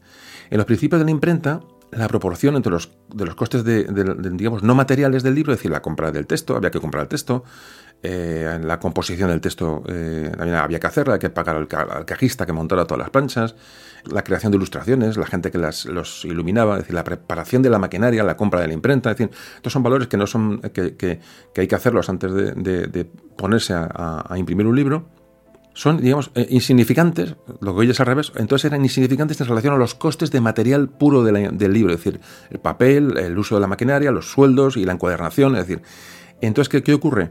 Hoy un libro, por ejemplo, hay que, vender, muchas copias para que un editor se lance a hacer un libro que le sea rentable. Por debajo de esto, los beneficios no cubren gastos. Es decir, que para un impresor del siglo XVI, por ejemplo, para que un libro fuera rentable no debía pasar de mil ejemplares. Aquí ocurre al revés. Un impresor de la época no tiene ningún interés en, bueno, en dedicar un capital en ediciones de miles de copias, por lo que fuese, eh, si no estaba seguro de, de sacarlo y de venderlo en poco tiempo. Es decir, lo que hacía era, prefería imprimir una nueva edición de ese libro cuando fuera necesario que acumular ejemplares en un almacén. Esta es la diferenciación. Por eso no se, no se producían impresiones demasiado, eh, demasiado potentes en número de, libros, porque no era, no era rentable. Este concepto cambia con, respecto a hoy. ¿no? Hoy es al revés. Hoy cuanto más copias hacemos de un libro, cuanto bueno, nos sale la unidad más barata y se comercializa de otra forma. Este concepto también hay que tenerlo. Es decir, con un, impresor no eh, paraba con el número de libros que él pensaba que tenía la venta más o menos asegurada y si le pedían y si había más demanda, pues eh, ponía en marcha la gente a trabajar y hacía más y hacía más libros. poco ese concepto, ese concepto es importante. Mil copias que he dicho pueden parecer muy poco hoy, pero no era así en esta Europa que estamos hablando ahora mismo del siglo XVI, cuya población era mucho más pequeña que en la actualidad. Y además no es esto, sino que solamente leía una élite, digamos, literaria, que también eran muy pocas personas, es menos población y menos personas que leían. Con lo cual una tirada de mil, de mil libros era una auténtica, un, un bestseller de hoy, ¿no? Además, el impresor tenía que esperar mucho tiempo para recuperar sus inversiones. Tenía que dejar eh, bueno, un capital ahí inmovilizado ¿no? con, esos libros eh, eh, que, iba imprimiendo. Tenía que buscar financiación. Es decir, el concepto es muy diferente. Se empiezan a agrupar en, capitales concretas para mm, tipo gremios ¿no? de, libreros o de editores de libros para que todo fuera, los materiales salieran más, eh, más baratos, los transportes, sobre todo el transporte era, era muy caro. Por eso las, las, primeras imprentas se colocan en ciudades que tienen eh, puertos, eh, puertos marítimos.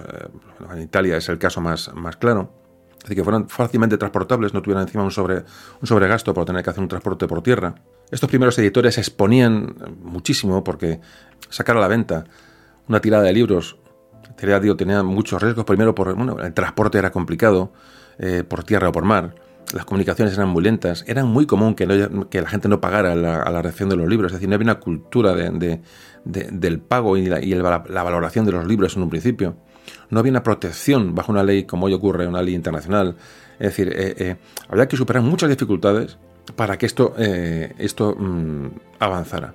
Entonces, en, Alemania, que es la, repito, cuna, eh, cuna, de la imprenta, empiezan a agruparse estos editores, estos primeros impresores, editores, y fijaos cómo ya em, se, organizan ferias periódicas, y entonces, fijaos, ya nace la feria de Frankfurt entre los años 1500 y, 1600, y 1630. Aquí ya nace la feria de Frankfurt prácticamente en los inicios de la, de la imprenta. Prácticamente funciona todo el siglo XVI y parte del siglo XVII.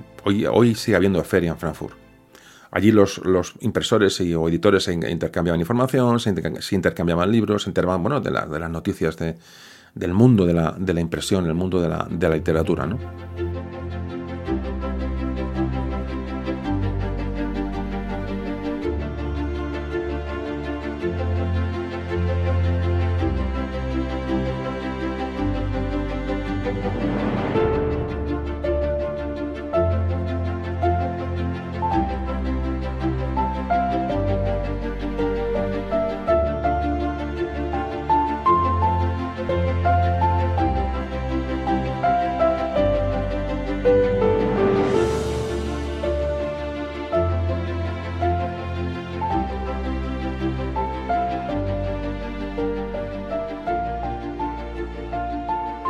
Empiezan a aparecer poco a poco los primeros sistemas de derecho de autor, que no tiene nada que ver con lo de hoy, para, bueno, evidentemente la piratería comienza rápidamente. También tienen que luchar contra las prohibiciones y contra las, eh, contra las censuras que los gobiernos ejercen sobre ciertas temáticas de libros.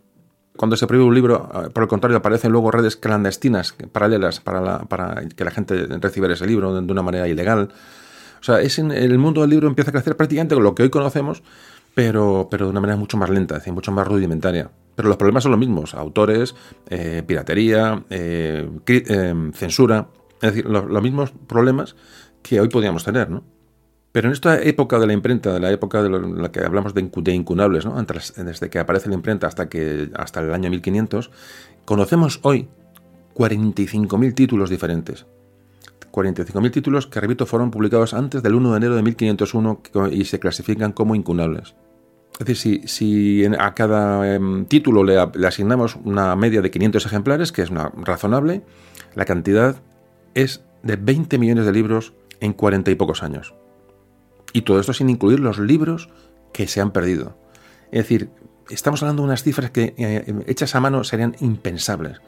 Pero cuando digo impensables es que no, no, no, antes hablamos, no admiten comparación. Es decir, llega a todo el mundo una obra escrita, empiezan a abaratarse, empiezan a, extenderse imprentas por toda Europa y ya digo, de la literatura religiosa se pasa a, literatura mucho más cercana a la gente, eh, se empieza a plasmar esta tradición oral en los libros, es decir, ya queda constancia en un libro de, de las historias que la gente se contaba de padres a hijos. Fijaos la importancia de lo que estamos hablando. Y eso que habría unos pocos cientos de miles de lectores en toda Europa. Es decir, fijaos lo que, lo que eh, lo que eso supuso, que, no todo el mundo leía, pero claro, eso provocaba a que la gente aprendiera a leer, la gente imitaba y, bueno, y, quería leer como, sobre todo porque era un, signo de distinción social, con lo cual la gente empezó, a leer y, a, aprender a leer a, toda velocidad. Las cifras de la imprenta. Durante el siglo XVI las estadísticas son impresionantes.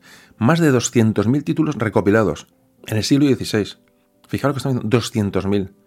Antes hablamos de 45.000 títulos en la época, digamos, de incunable, hasta 1500. Bueno, pues de del 1500 al 1600, este siglo, hay 200.000 títulos diferentes que se conozcan. Si aplicamos los baremos de antes, eso implica unos 200 millones de libros, tomando ahora un promedio de edición de 1000 ejemplares por, por cada título. Hay que decir también que luego el libro, el libro por excelencia era la, Biblia, tanto la Biblia tradicional como la Biblia de, Lutero, cuando aparecen bueno, las, reformas, eh, las reformas protestantes en la primera mitad del siglo XVII esta producción se dobló o triplicó. En fin, estamos hablando ya de millones y millones de libros circulando por Europa, ya en el siglo XVII. Fijaos que ha, pasado muy poco tiempo, porque en, esta época, hoy, hoy Hoy día, 10 eh, años es una barbaridad. Lo que avanza, solamente tenemos que ver lo que, bueno, lo que han avanzado, pues toda la tecnología que tenemos en nuestro domicilio, ¿no? Simplemente los teléfonos móviles, lo que han avanzado en 10 o 20 años. Es una Pues entonces esto está mucho más eh, valioso porque la, tecnología era inferior. Es decir, eh, estos avances en, la, edición de libros, esta multiplicación de libros a través de los de, en un siglo, siglo y medio, es una auténtica barbaridad. Es decir, la gente encontró por fin bueno, la forma, la forma de, informarse, la forma de, llegar a textos que antes solo eran, bueno, eran privilegios, pues en principio, como antes hablamos, de monasterios o de, o de reyes o de nobles. Claro, los libros ya dejan el latín, dejan las lenguas, eh, eh, digamos, en las que estaban, el, autor había, eh, había escrito la obra, empiezan a hacer, a hacer traducciones de algunos libros y otros libros empiezan a aparecer las lenguas propias de cada, de cada región, de cada nación. Eso también provoca mucho que la gente compre eh, libros porque va a leerlos en, la, lengua, una lengua que entiende. Aunque la lea con dificultad, pero la empieza a entender. La gente empieza a aprender a leer, la, por lo menos la lengua, la lengua suya, la lengua materna. de hecho, el libro y el desarrollo de las literaturas nacionales es un factor importante en la formación de luego de las naciones-estado en Europa. Es un factor fundamental. Como antes decía, a partir de entonces, claro, los gobiernos, eh, las autoridades, intentan controlar las obras impresas, dando licencias, es decir, ya se conceden privilegios, hay censura, eh, hay impuestos, es decir, fijaos ya como ya, bueno, el libro eh, forma parte prácticamente de... Ya en el siglo XVII el libro es un, es un elemento, mm, no decir cotidiano, porque evidentemente, como antes hablábamos, como en otros capítulos hemos hablado, la, el nivel de analfabetismo era terrorífico en, en toda Europa, y en el siglo XVII todavía, pero las, ya cualquier persona más o menos letrada que aprendía a, leer tenía acceso a un libro, acceso a un libro y a leérselo a los demás, es decir, ya cada vez había más lectores. Que, leían en grupo y, bueno, y esta tradición oral que antes no había libro de, respaldo, ahora sí que lo hay. Una persona coge un libro de cualquier autor, coge pues, una serie de gente de su familia, de sus amigos, se sientan en un salón y una persona lee. Esto era muy típico, como antes hablamos de la Biblia, el padre de familia eh, en las cenas se prodiga, por supuesto, en el siglo XVII y el contrabando, el pirateo de, la, bueno, toda, todas las publicaciones clandestinas también, eh, publicaciones que están prohibidas por los gobiernos eh, con información clandestina, pues ya empiezan a, proliferar, tiene, tiene su, su, aquel, ¿no? como ya en aquella época, repito, como, como hoy pasa. Había prensas eh, o imprentas ilegales en sótanos, en cabañas apartadas, y estas eh, sacaban su producción y llegaban al mercado pues en, manos de, vendedores ambulantes por, los pueblos fijaos o sea, se vendían libros de, digamos de, extranjis ¿no? ilegales. Digamos como esto ya ocurre en el siglo XVII la verdad que el avance ha sido estratosférico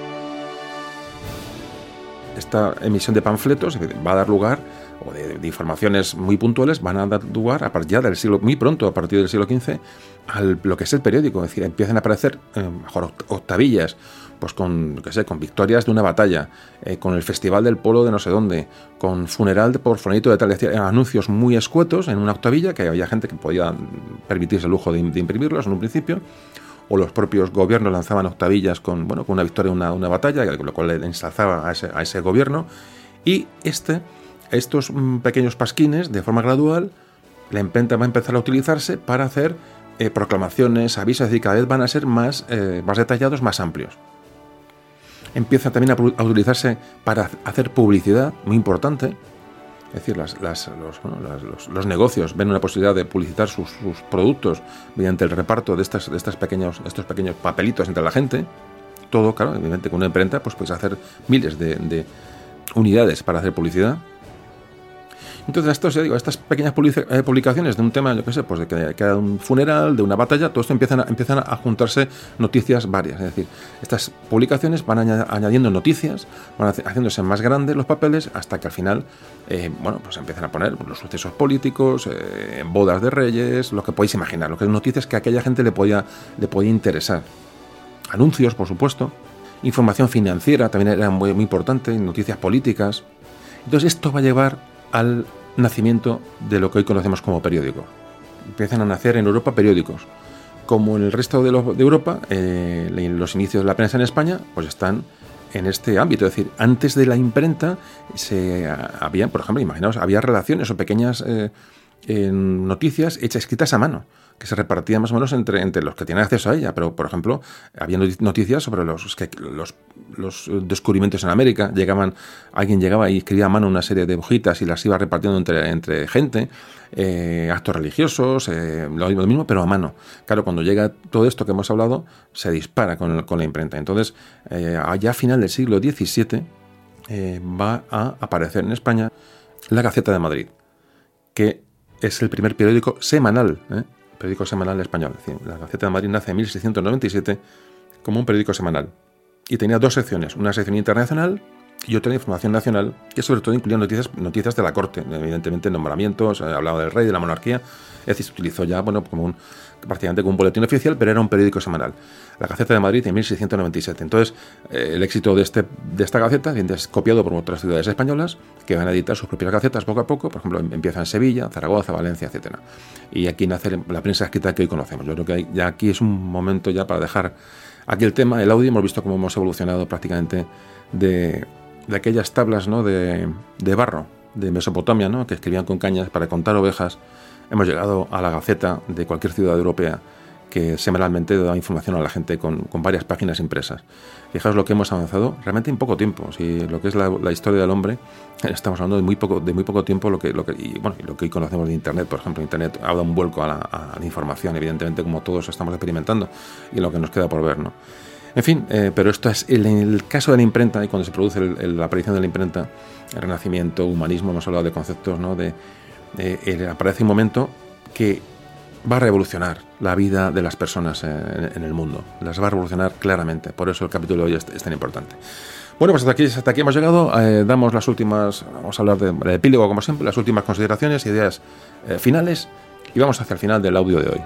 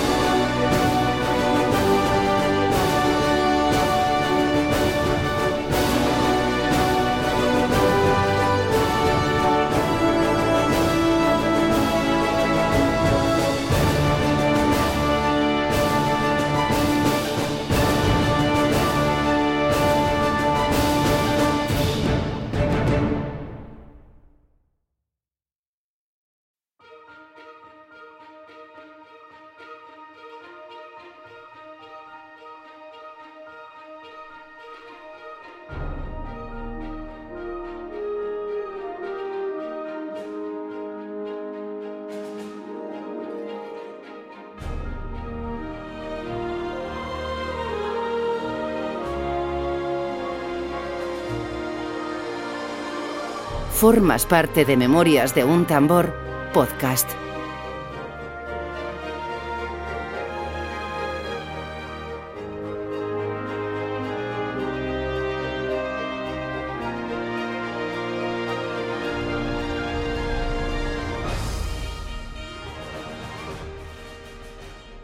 Bueno, el descubrimiento de la imprenta a finales de la Edad Media, como hemos hablado, transformó la sociedad y abrió una nueva era al conservar este pensamiento escrito o las imágenes y luego difundirlos en numerosos ejemplares para así ponerlos al alcance de un público mucho más numeroso.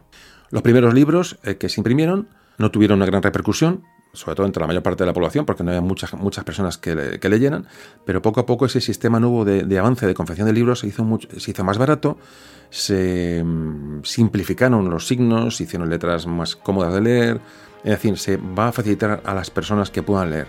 Van a permitir estos libros que la cultura dejara de ser un patrimonio único y exclusivo de unos pocos, sobre todo de los de los monasterios ¿no? Y, no, y no monasterios, esa clase dominante, el clero, que eran los únicos que tenían acceso a esto, esto va a cambiar.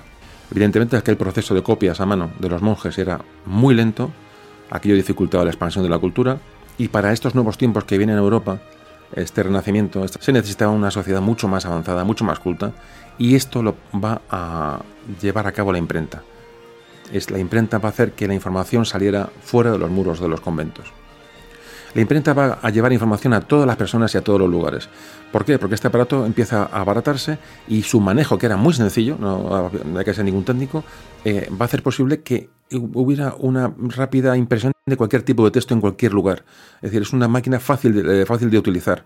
Una vez que se desarrollan las técnicas para hacerlo, eh, se expande, como hemos visto antes, por toda Europa. Prácticamente en muy pocos años se empiezan a proliferar talleres de imprenta por toda Europa. Antes se recibía información oral, uno escuchaba y bien, y ahí se quedaba. Pero es que ahí, eh, la transmisión de estos conocimientos a través de un libro se hace por medio de signos, es decir, hay que, eh, hay que razonar, hay que comprender, hay que em, asimilar lo que uno está leyendo. Una vez que se asimila lo que se ha leído, luego viene el examen crítico de lo que hemos leído, que es la segunda parte. Una cosa es leer y comprender, y luego es eh, examinar críticamente lo que se ha leído porque esto va a dar a, los hombres la posibilidad de, pensarse las cosas, de, ver que, bueno, que la, razón puede tener varias caras. La gran diferencia entre la transmisión oral y la transmisión escrita es que una vez que uno tiene un libro, puede recurrir a esa información y leerla tantas veces como uno desee, tantas veces como, como uno, a uno le haga falta para comprender lo que le, lo que le están transmitiendo. Esta es la gran diferencia, evidentemente, entre lo oral y lo escrito. Y además, por otro lado, en la transmisión oral, evidentemente, todo depende de lo que nos cuente el, bueno, el orador en general. Puede ser un maestro, un sacerdote, o un gobernante. Esa persona leía o nos hablaba y entonces, evidentemente, la postura de esa persona con respecto al tema nos iba a influir decisivamente, es decir, le daba la forma que esa persona quería. Una vez que nosotros tenemos la posibilidad de leer el libro por nuestra, por nuestra cuenta, nos va a dejar reflexionar sobre esos contenidos que nos están transmitiendo. Esta es la clave de la, de la, de la, de la escritura, de los, de los libros. Ya por supuesto, cada vez la multiplicación del libro es más exponencial todavía, según pasan los años, y probablemente la imprenta haya sido la mayor revolución cultural que han conocido los tiempos. Yo me quedo ya para acabar, me quedo con ese monje, eh, vamos a llamarle Fray, Fray Antonio, igual como le llamemos, en su monasterio, ese monasterio apartado, en su scriptorium, con su pergamino de piel de cordero, ¿no? con su pluma, con su tinta, frío, aislado, allí en silencio en el monasterio y copiando su manuscrito. A mí es que esa imagen me sigue apareciendo cada vez que hablo de imprenta o de, o de, o de literatura. Y en fin, yo creo que este audio es muy especial, creo que es un audio muy divulgativo, espero que os haya parecido también así a vosotros, a ver si podemos hacérselo llegar a la mayor cantidad de personas, como siempre. Y el último apunte que os quería hacer, que siempre lo hago, hay que leer. La lectura es un vehículo que nos traslada a, posibilidades inmensas y hay que leer, hay que leer, hay que desarrollar la mente, hay que leer cosas diferentes, hay que dar oportunidad a cualquier tipo de libro y desarrollar la cabeza y desarrollar nuestros conocimientos y desarrollar la mente y hacernos un poco mejores leyendo. Yo creo que es fundamental. Además es un regalo que, es un regalo que tenemos ¿no? y no podemos para nada eh, dejarlo apartado. Es un poco el último consejo, mi última consideración, de verdad, es la que hago, es lo que realmente creo. Por nada amigos, nos vemos en un siguiente capítulo y os mando a todos un abrazo.